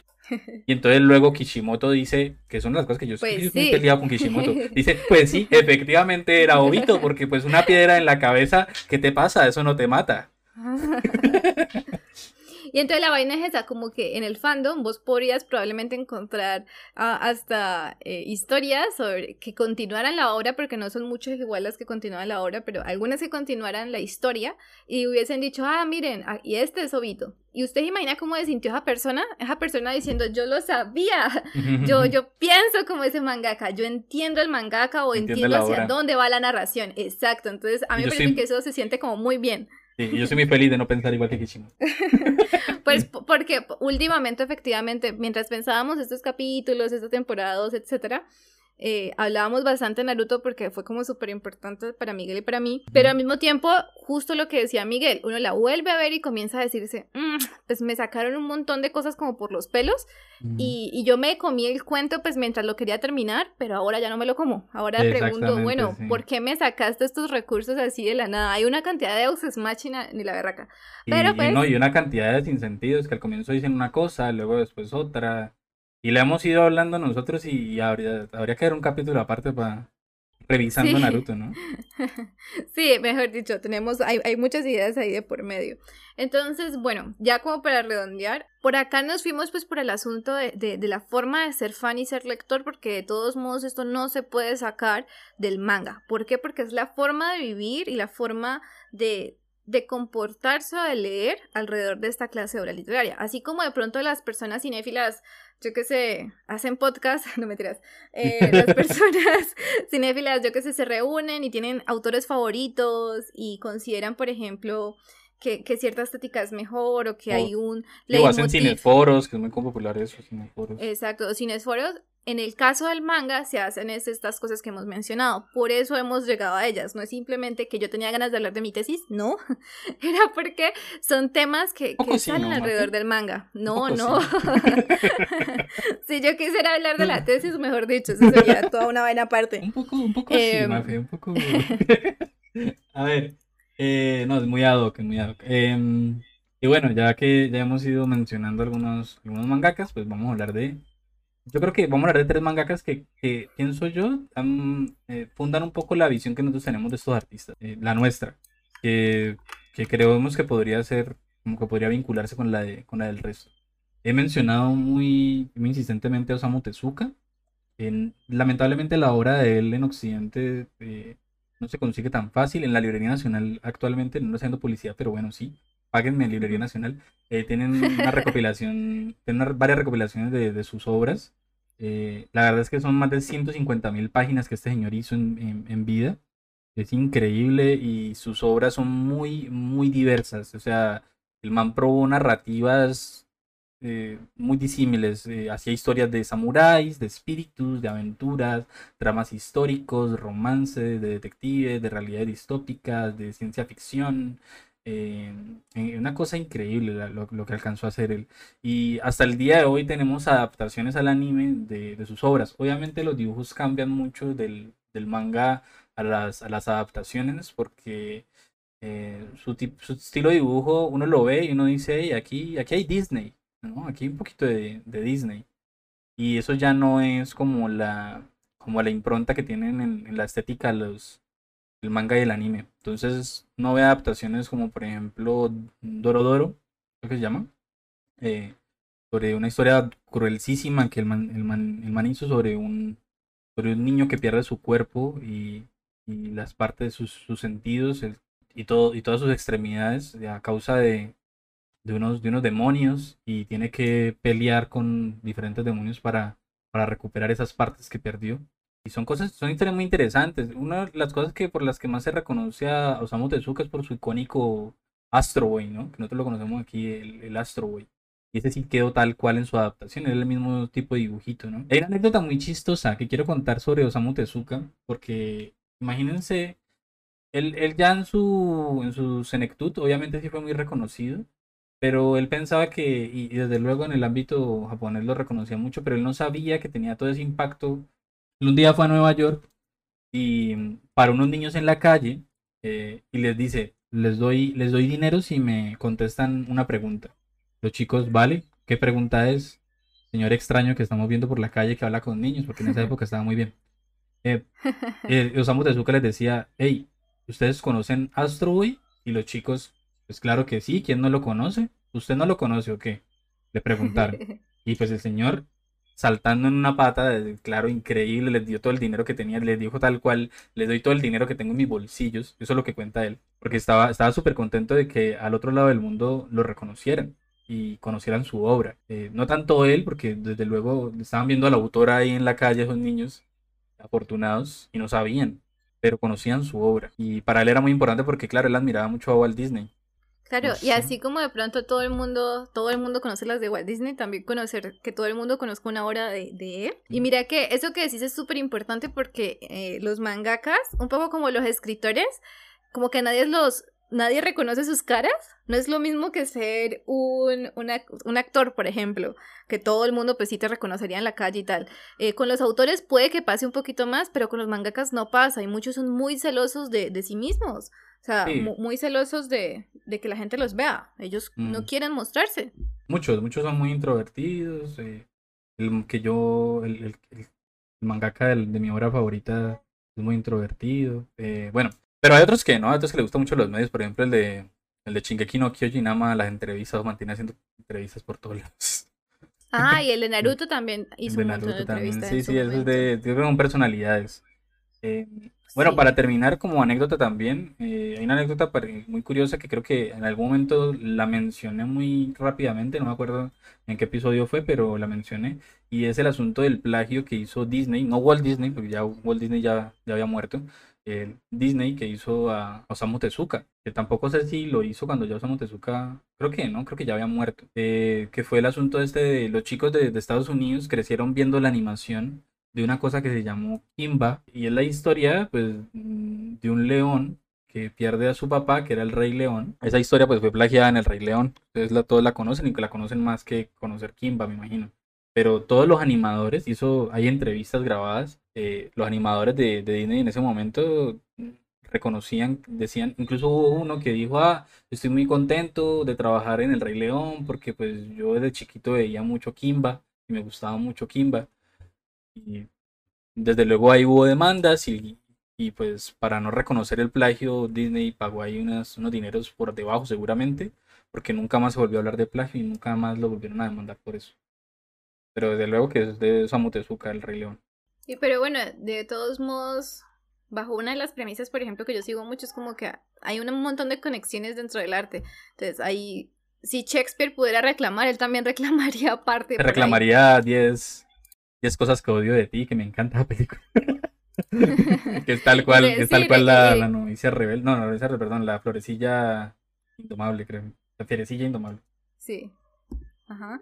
No, y, y pues Hamlet.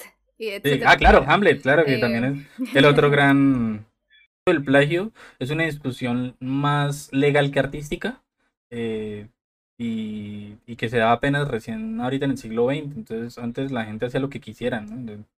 Hacía su obra igualita. Por eso hay muchas películas de muchas películas indonesias y chinas que son igualitas a otras que hacen acá y pues nada, igual en esa época no había nada del asunto del plagio. Una discusión muy moderna esa. Sí, y que yo creo la verdad, la verdad, que, que en algún momento vamos a, dejar un poquito también lo del asunto de los derechos de autor, porque ciertas prácticas, sobre todo en internet, pues como que han puesto en jaque todas esas vainas.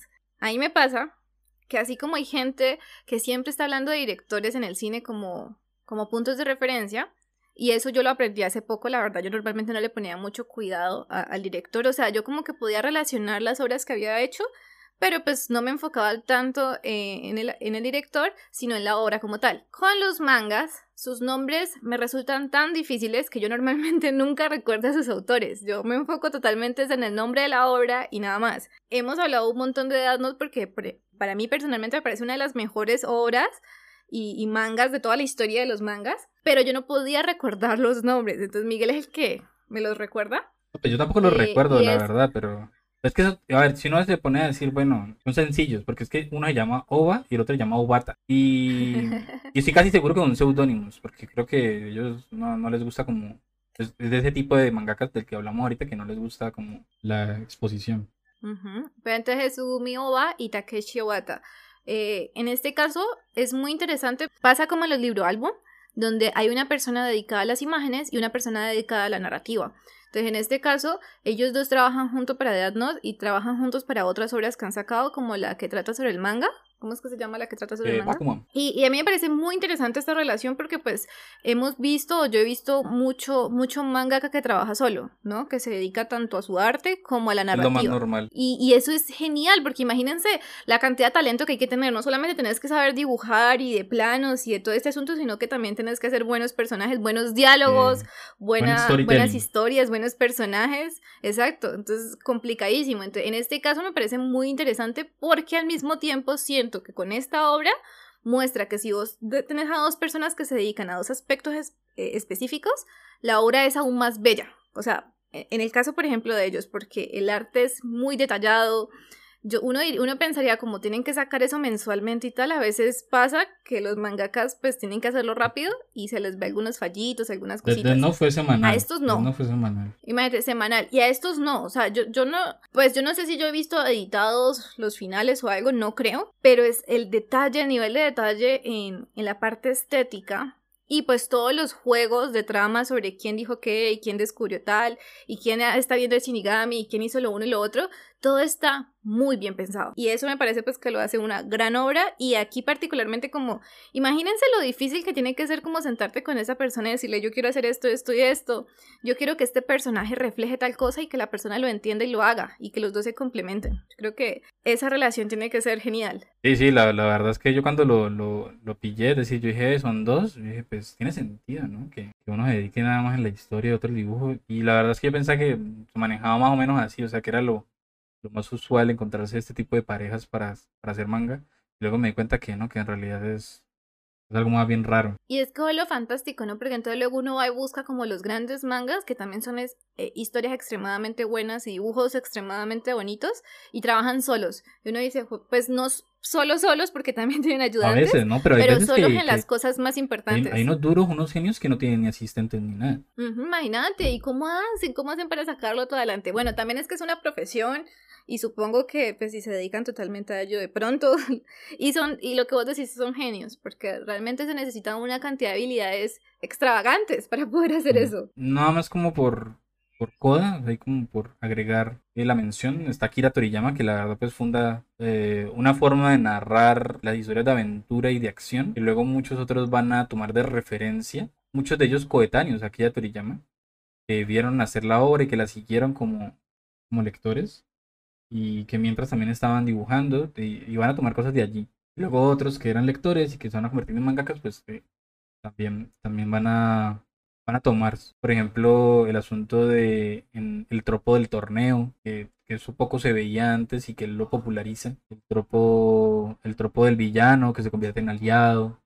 Eh, son cosas que, que como que cambian la perspectiva y la forma, la forma que tenían de narrar antes. Ya hay más matices en, en cuanto a los personajes y eso es interesante de ver pues en, historias que en un principio están pensadas para, para chicos, ¿no? Para niños y, y adolescentes. Y por ejemplo, e- es súper chistoso como uniendo todos esos puntos diferentes que hemos mencionado. Entonces uno ve, por ejemplo, Dragon Ball Z y vos ves esa inocencia que, que se le da supuestamente a los niños, ¿no? Entonces, por ejemplo, ¿qué es Goku sino un adulto, pues cuando ya crece, eh, extremadamente inocente?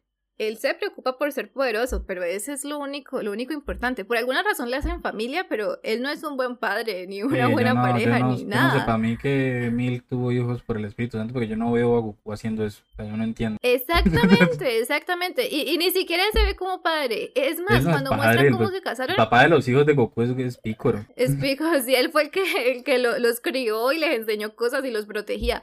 Pero la cosa es, por ejemplo, cuando se casan, eh, muestran que, que Goku ni siquiera sabía que era casar, que él pensaba que era algún tipo de comida. Y, y eso a mí me parece pues muy extraño porque pues se casó por cosas que él no sabía ni entendía.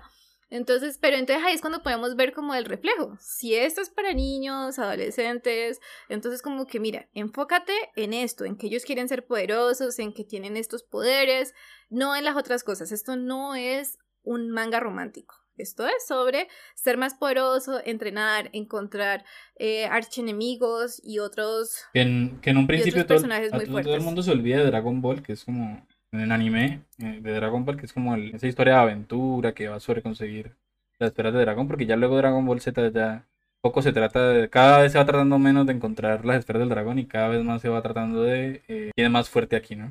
Sí, Y claro, son cosas que, claro, poder- la verdad es que yo creo que Dragon Ball no resiste ningún análisis fuerte, la verdad. Creo que está bien en nuestra nostalgia, en nuestros, nuestro impacto como de, hey, qué bonita obra, fundó mi infancia, no sé qué, cosa y la otra, pero también igual, yo creo que le va peor que Naruto, pero, pero bueno, es importante, la verdad, es como, como un papá de uno de los tantos papás que tiene el manga. Y más que todo el manga de acción. Eh, exacto, y no, y también sería como cuál de todos, ¿no? Porque, por ejemplo, sí, yo lo recuerdo con mucha nostalgia, ¿no? Tipo, yo qué sé, llegas del colegio a ver Dragon Ball. Z, pero también es como cuál Dragon Ball, porque GT siempre me pareció que era un poquito el más maduro. Ah, no, pero yo estoy hablando del manga, porque estamos hablando de manga, pero GT... eh, Ah, verdad. GT es lo mismo que Dragon Ball, el anime de Dragon Ball, pero ya con...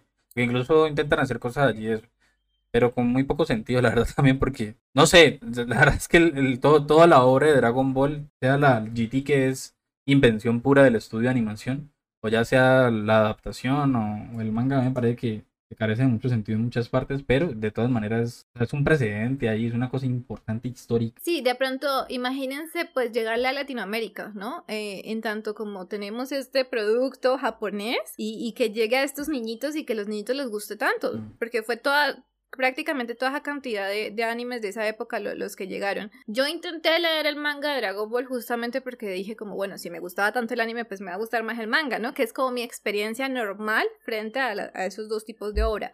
Pero pues no. En el caso de Dragon Ball Z, no, para nada. Eh, el estilo de dibujo me parece que también va un poquito por el lado como del cómic, como si eh, el autor también hubiese visto un poquito como de cómic, justamente porque son estos como tipo de superhéroes, super personas, super Saiyajin. Entonces, importante, por eh, ejemplo, quien popularizó también el asunto de las transformaciones fue eh, Akira Toriyama. ah, imagínate, y eso va a ser súper importante en En todos los shonen, como tú decías. El Power Up.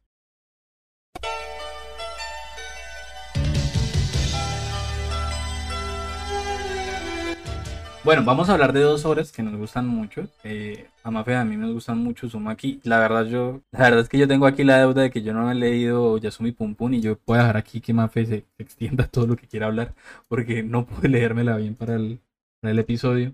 Que tengo ahí esa deuda.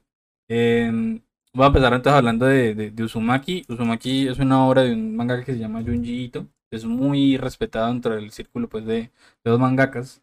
Eh, porque también crea unas, unas nuevas formas de narrar visualmente que hasta ese momento como que no se habían popularizado tanto. Eh, el- manga pues, se publica desde 1998 a 1999 y se le considera como tipo de, de manga de horror y se categoriza, mm, la demografía es para Seinen, es decir, para, para adultos mayores, pues por, por el nivel de impacto que tiene, aunque yo la verdad viéndolo, eh, no, no hay sangre, es muy poca sangre, hay muy pocas muertes, es una cosa más, más bien como relajadita, ¿no? En, cuestión de como el impacto que podría tener. Mm, Y que y comparándolo pues con otras obras que, que chorrean más sangre, que son para niños. Pero, por ejemplo, e- el horror psicológico sí es súper Ah, no, el horror psicológico sí, incluso incomoda, o sea, yo varias veces me sentí, no sé si es porque me estaba sí. sintiendo enfermo, pero al leerlos me sentí un poco mareado varias veces, que no me No, pasa. no, no, eso es, eso, eso es lo que uno tiene que sentir al leer Sí. eso, eso sí. Porque bueno, Uzumaki Es parte de la Uzumaki, la gente dirá, uy, Uzumaki como Naruto Uzumaki, pues sí, eh, y, y es, es anterior a, o creo que es por- como por el mismo tiempo en que se publica Naruto. Eh, Uzumaki significa espiral, ¿no? En, en japonés. Sí. Y pues este manga trata sobre un pueblo que eh, dice, dice uno de los personajes, hay una epidemia, hay, hay- una epidemia en este pueblo de eh, espirales. La gente está siendo contaminada por las espirales. Empieza por el caso de un señor que está obsesionado por las espirales hasta convertir su propio cuerpo en una espiral, es decir, pues muere en ese, en ese intento. En el intento no, lo logra, logra convertir todo su cuerpo como desarticulado, convirtiéndolo en una, en una espiral, una caja de madera. Y llega hasta el punto en que todo el pueblo, todo el pueblo eh, se transforma en sí en una, en una espiral. Es una cosa increíble. Todo lo que...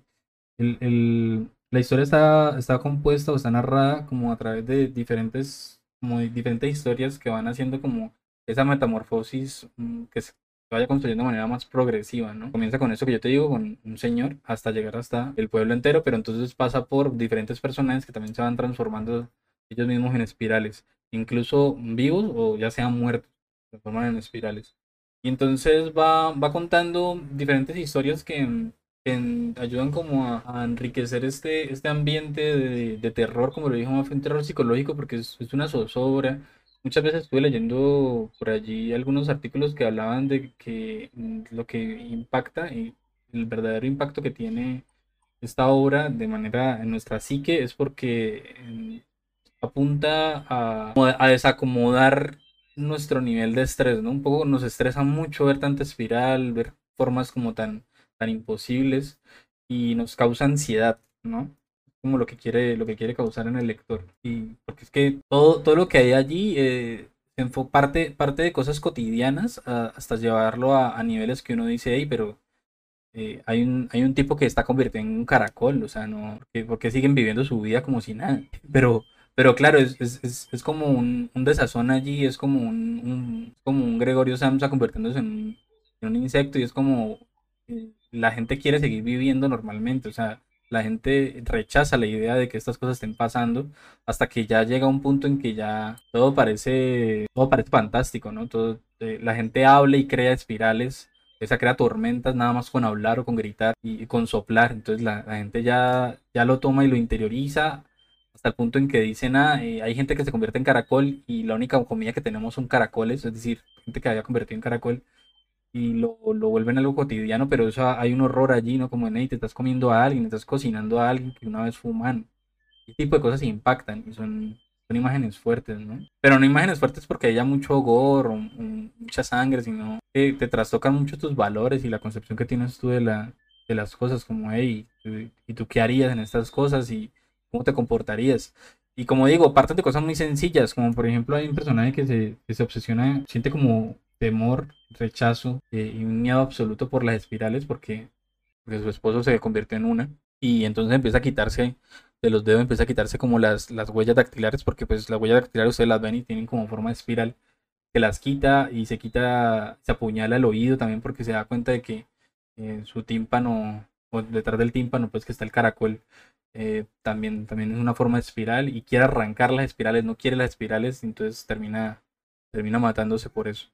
Eh, como que ataca eso, ¿no? Ataca la misma cotidianidad y va, va de, de historias de ese tipo que uno siente como la, la cercanía y de, de verdad te causan un poco de vértigo. Sí, total. Eh, este, por ejemplo, este personaje que mencionaba Miguel, que es eh, la, la, la esposa del señor este que se convierte. Entonces, a, a mí sí me parece que, bueno, no, no hay tanto gore, no, no es así la cantidad de sangre y, y entrañas y cosas así, pero verla, por ejemplo, cortándose la, la punta de los dedos y darte cuenta de que tú también Sí. tienes el asunto de las Claro. espirales, porque también es como que, mira, toda esta gente está asustada por las espirales porque como puedes ver, las espirales son malas, o sea, aquí ya, ya un capítulo donde hay un señor que se convirtió en espiral, uno que movía los ojos en, en círculos y eso también da bastante como asco y, y luego te dicen como, ¿y por qué no te miras las, la punta de los dedos? Entonces tú te miras y ves que efectivamente hay una espiral y vos decís, ah, huepuchica, es que estas personas son como yo y, y, y, es- y están, justamente como decía Miguel, pues están en esta situación.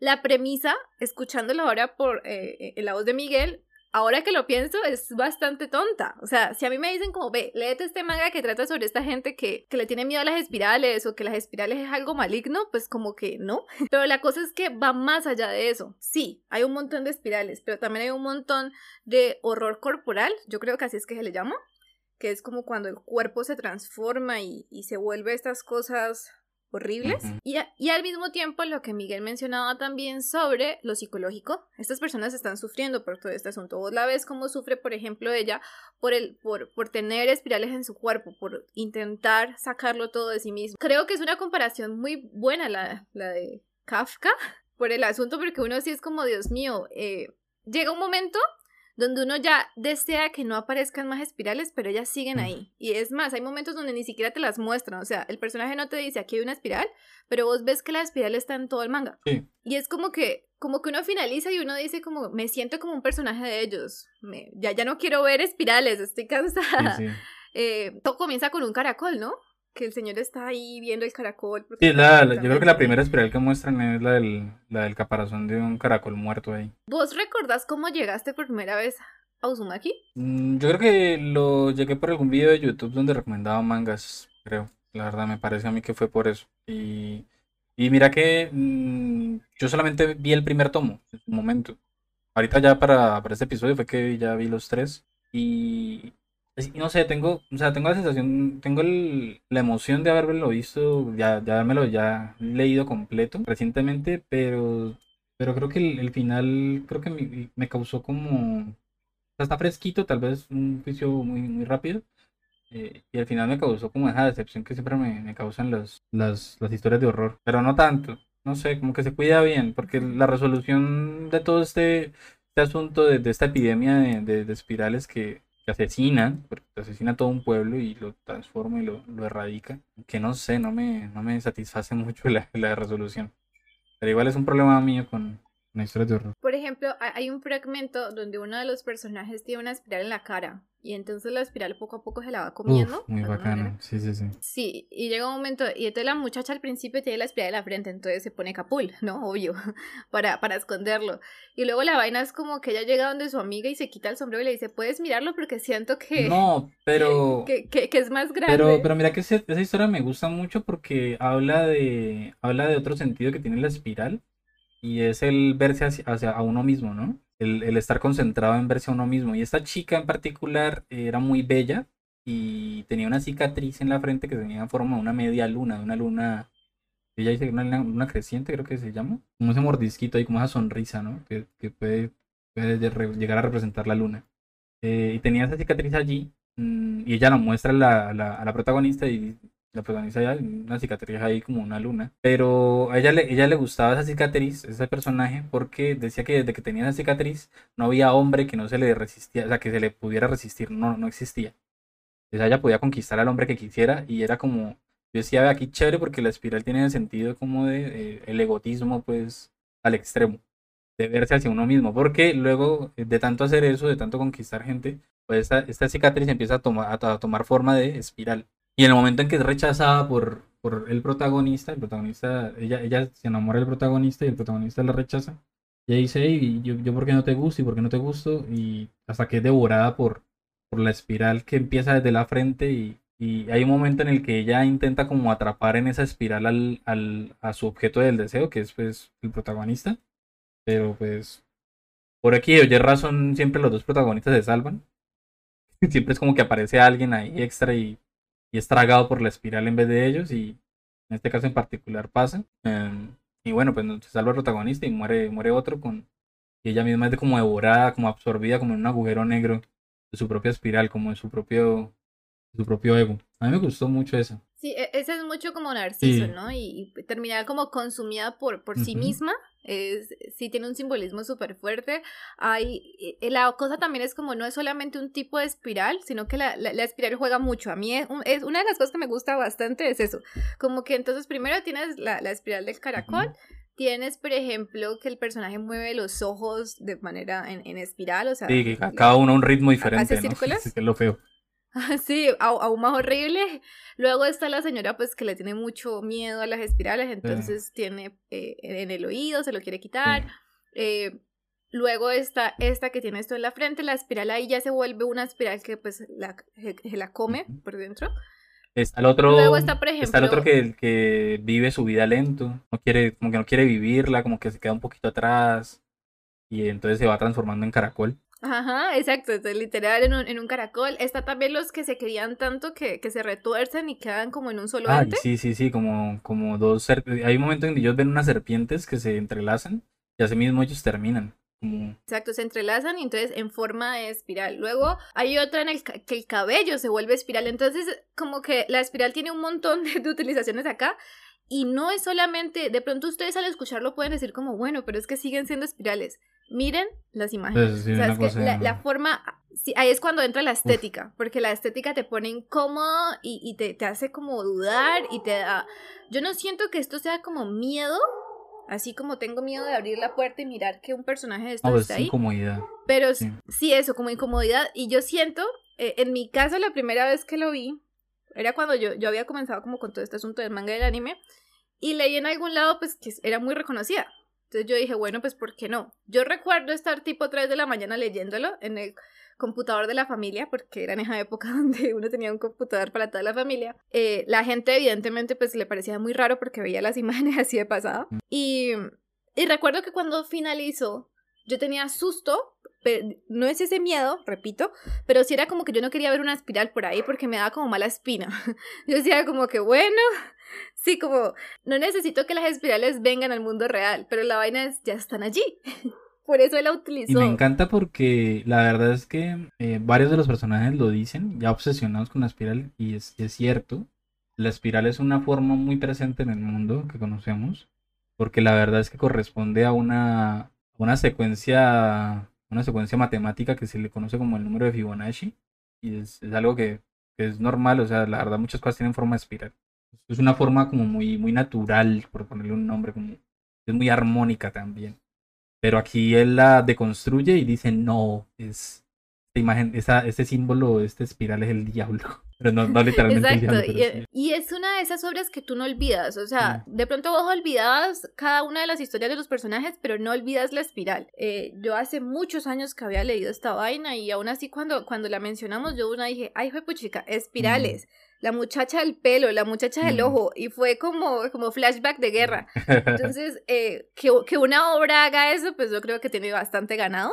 Eh, lograr que, que el lector lo Yo creo que recuerde. en, en- en ese orden de ideas, yo creo que yo, yo propuse, yo dije, sí, hagamos de una Uzumaki porque es una de esas obras que, que son como abanderadas de, de lo que lo- las posibilidades que tiene la estética del manga. Yo creo que como en la narrativa, creo que es una cosa bien conseguida, pero creo que lo que más sobresale lo que dice Mafe es el asunto del, del crear simbolismos con las imágenes, de, del impacto que tienen las imágenes, la, la estética que tienen.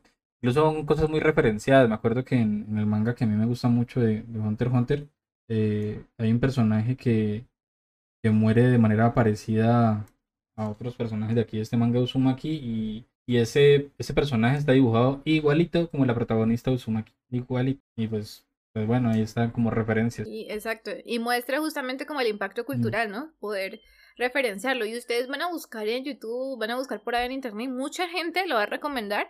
Y, y, y de pronto, como ya habíamos mencionado, no es tampoco como la gran historia, pero es una historia con mucha fuerza. sí. Y es una historia que, que es como, tú estás sentado por ahí pensando, ¿qué cosa más inocente puedo utilizar y convertirla en una cosa terrible? Ah, las espirales.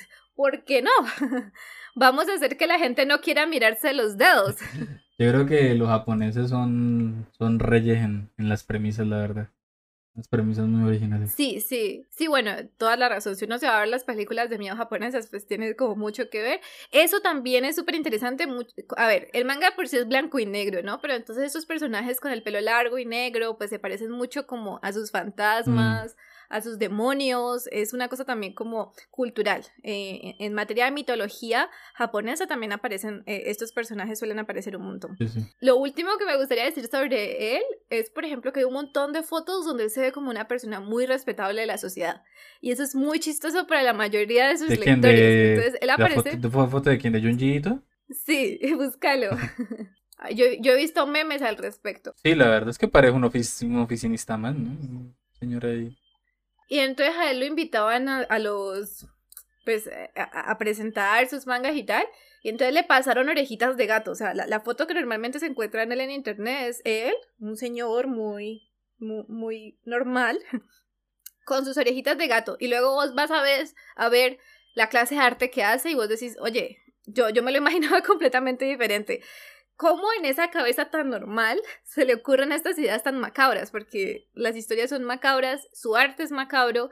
Si lo buscan en general, hay otras imágenes que son súper pues, que tienen mucho impacto. Sí, aquí, Sonrisas. aquí, aquí en este caso de, de Uzumaki, pues él se enfoca en crear horror a partir del, de la espiral, pero hay otros donde, donde estoy viendo aquí imágenes, no conozco su obra completa, pero sí, sí es un personaje que le, le gusta que con su arte incom- incomodar a, a otros, causar ahí ese, causar un poco como de desagrado, como de repulsión, pues en el sentido del miedo. Son imágenes bien, bien Claro, interesantes. Y, y más pensándolo, pues justamente como un autor de manga de horror. Esa es otra cosa.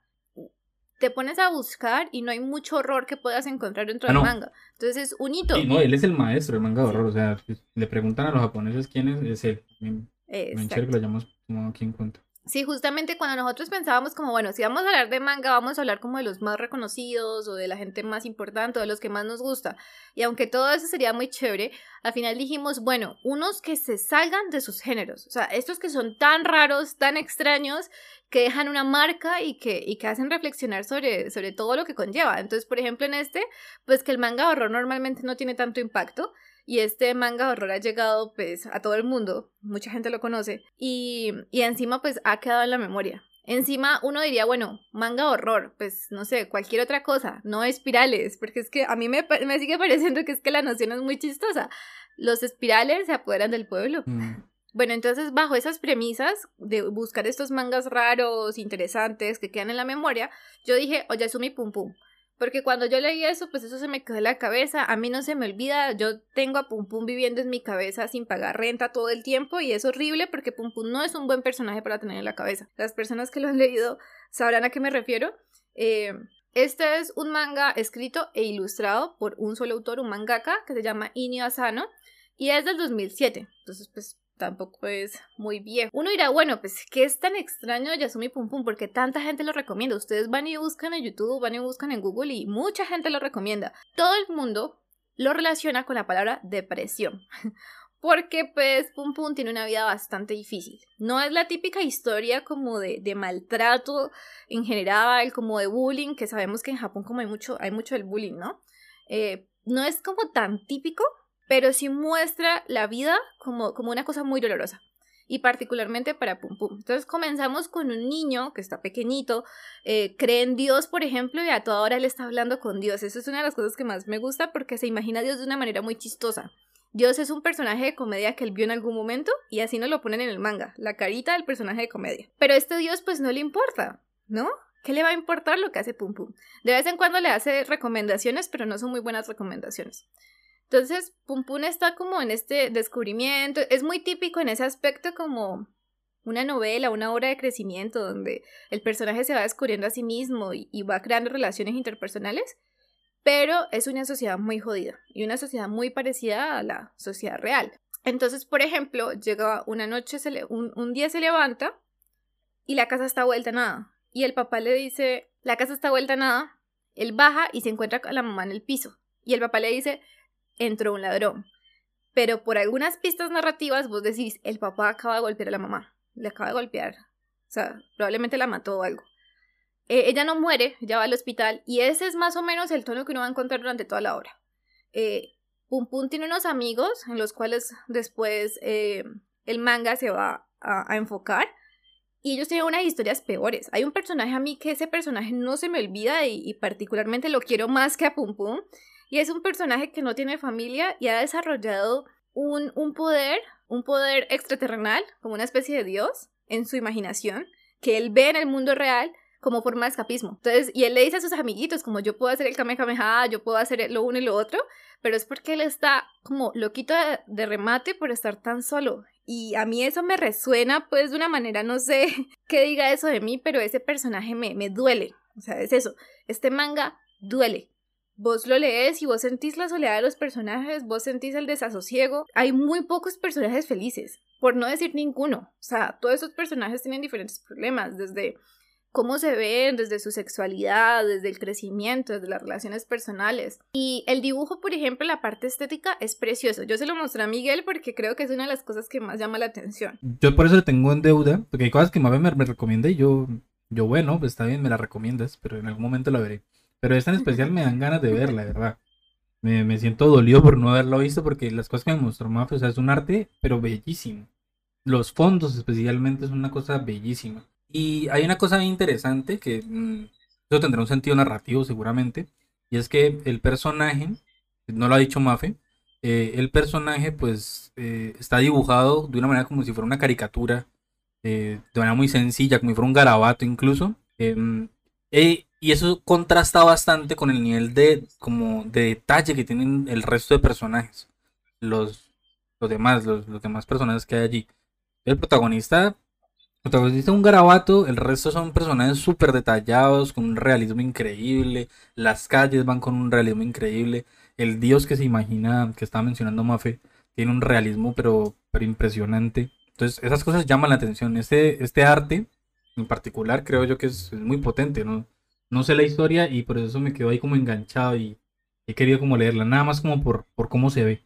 Eh, exacto, de, de alguna manera me parece muy valioso porque pues para las personas que, que de pronto digan como, bueno, la historia no parece muy interesante, al menos por la estética, la estética es preciosa, yo no sé, muestra un cuidado de la obra impresionante y exactamente como decía Miguel, hay un simbolismo detrás de todo eso, porque es el asunto como Pum Pum no se reconoce a sí mismo como a los demás y no, nos, no, no se nos muestra a nosotros mismos de esa manera.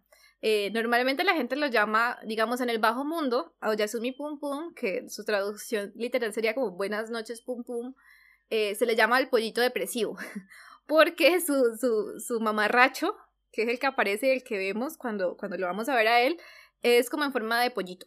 Entonces él es el pollito depresivo, llega un momento, lo más cercano que estamos a verlo es, vemos su cuerpo, pero su cara sigue siendo la de un pollito y la vaina es que va, va oscureciendo, se va volviendo aún más oscura toda la trama. Al principio vos decís como que bueno, está bien, viven en una sociedad complicada, cada uno tiene un montón de problemas personales, a uno de los niños la mamá se suicidó porque su empresa cayó, una cosa muy japonesa.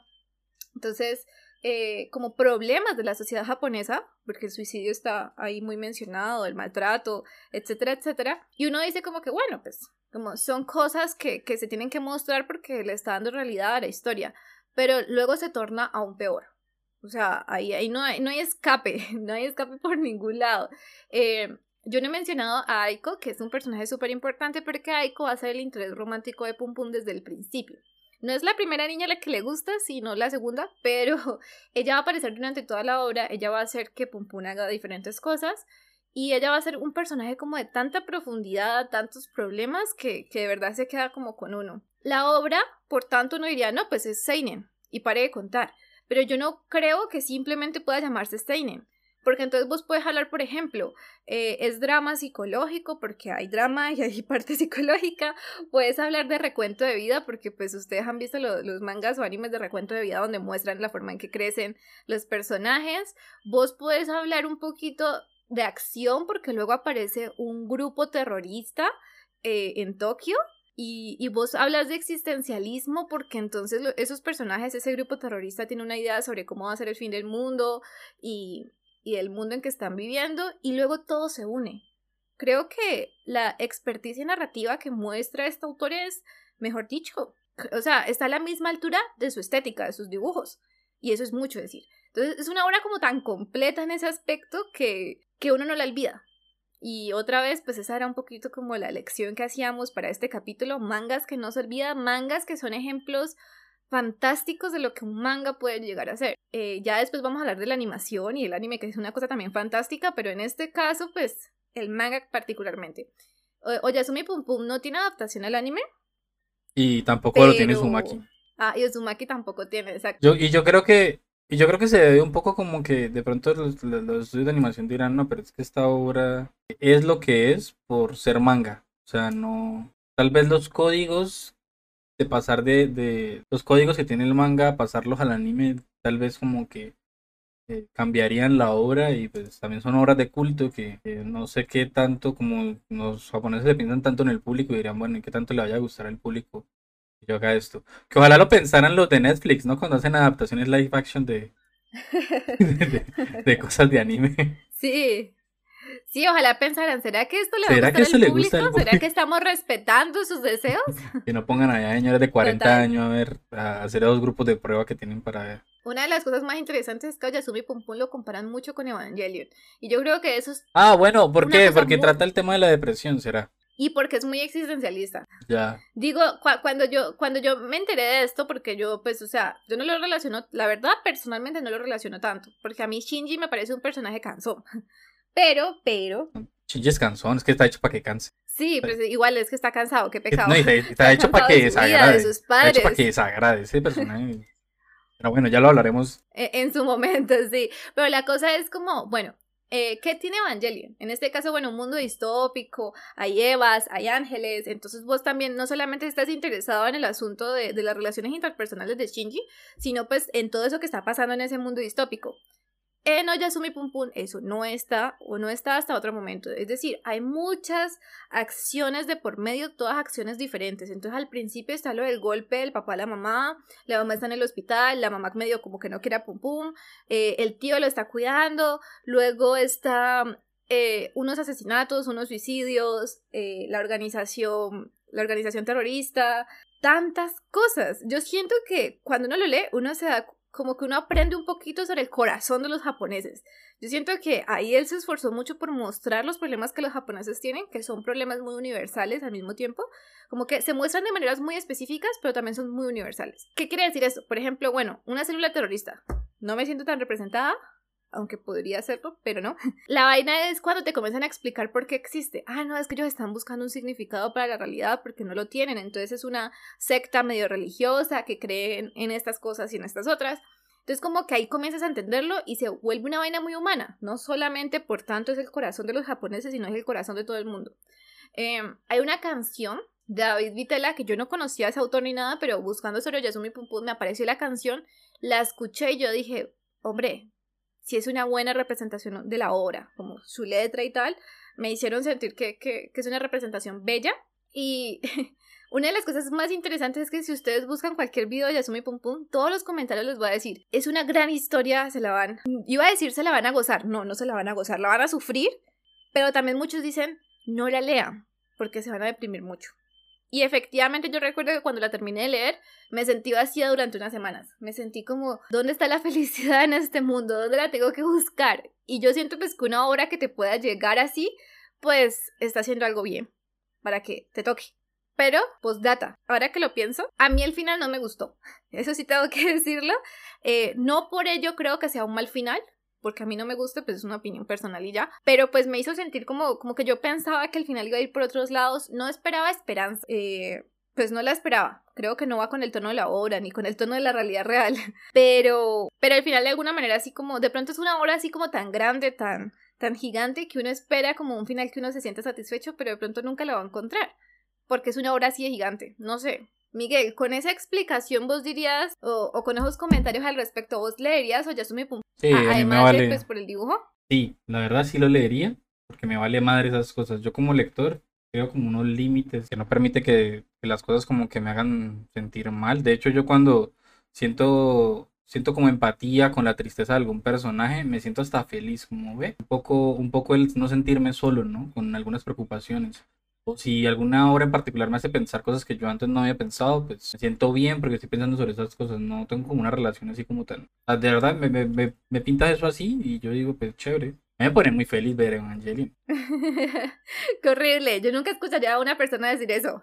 ¿Nunca pensaste que lo escucharías? No. Porque yo soy persona y lo estoy Eh, diciendo. por- no, un robot. Un robot. Haz este captcha. Bueno, yo creo que yo vi mucho en internet como en plan, no lo leas, te vas a deprimir. Pensé que estaban exagerando. Digamos, con el conocimiento de hoy, me toma bastante tiempo sacar fuerzas para volver a leer Oyasumi Pum Pum. Es un poco como, ya sé, ya sé, como Boyac. Como yo para ver Boyac, yo tengo que sacar fuerzas, Ah, ¿sí yo- me entienden? Tengo que sentarme, esperar. ya que lo disfruto tanto también. A mí todas las horas me gustan. Entonces sí la vas a disfrutar definitivamente. Y eso, eh, iba a decir lectores, no, gente que está escuchando, gente, espero que humana. Si ustedes también disfrutaron de Boyac, eh, esta hora les va a gustar un montón. Si no les gustó, pues ahí sí yo no creo que, que la disfruten, la verdad. Sí, bien, también hay que sufrir, ¿no? Las horas también no están ahí como para hacernos sentir bien con uno mismo. Yo, yo creo que Ay, sí. yo, yo creo que yo entiendo eso así y me y disfruto. Obviamente yo no me voy a sentir del todo bien, pero placer artístico de ver esas cosas me, que me cuestionen a mí mismo y que me, me hagan no sentir del todo bien o que me hagan sentir mal con algunas cosas, me, al final a la larga me hagan sentir muy bien. A mí me gusta. Totalmente, eso sí creo que tienes toda la razón. Uno, uno no lee cosas que lo hacen feliz todo el tiempo. Mm. Y, y, y, y probablemente sería un, un, un ejercicio muy fastidioso leer solamente cosas que te hagan feliz. Tienen que haber cosas también que te depriman y te toquen y te hagan sentir mal. Porque pues es parte de, de- del rango de sentimientos humanos, ¿no? Saludos para vos los decías lectores como- de Coelho. Sí, sí, exacto. E- Eso era una... No sabría hoy, no sé cómo. ¿Puya? Y eso efectivamente era una puya para, para este tipo de obras que, que nos dan más respuestas que preguntas. Nosotros ya hemos hablado de eso sobre cuando hablamos de la verdad y la ciencia y todo eso. Eh, Eh, la literatura y las obras de arte no nos dan respuesta, nos dan preguntas y por ese lado, Oyasumi sí es una obra de arte.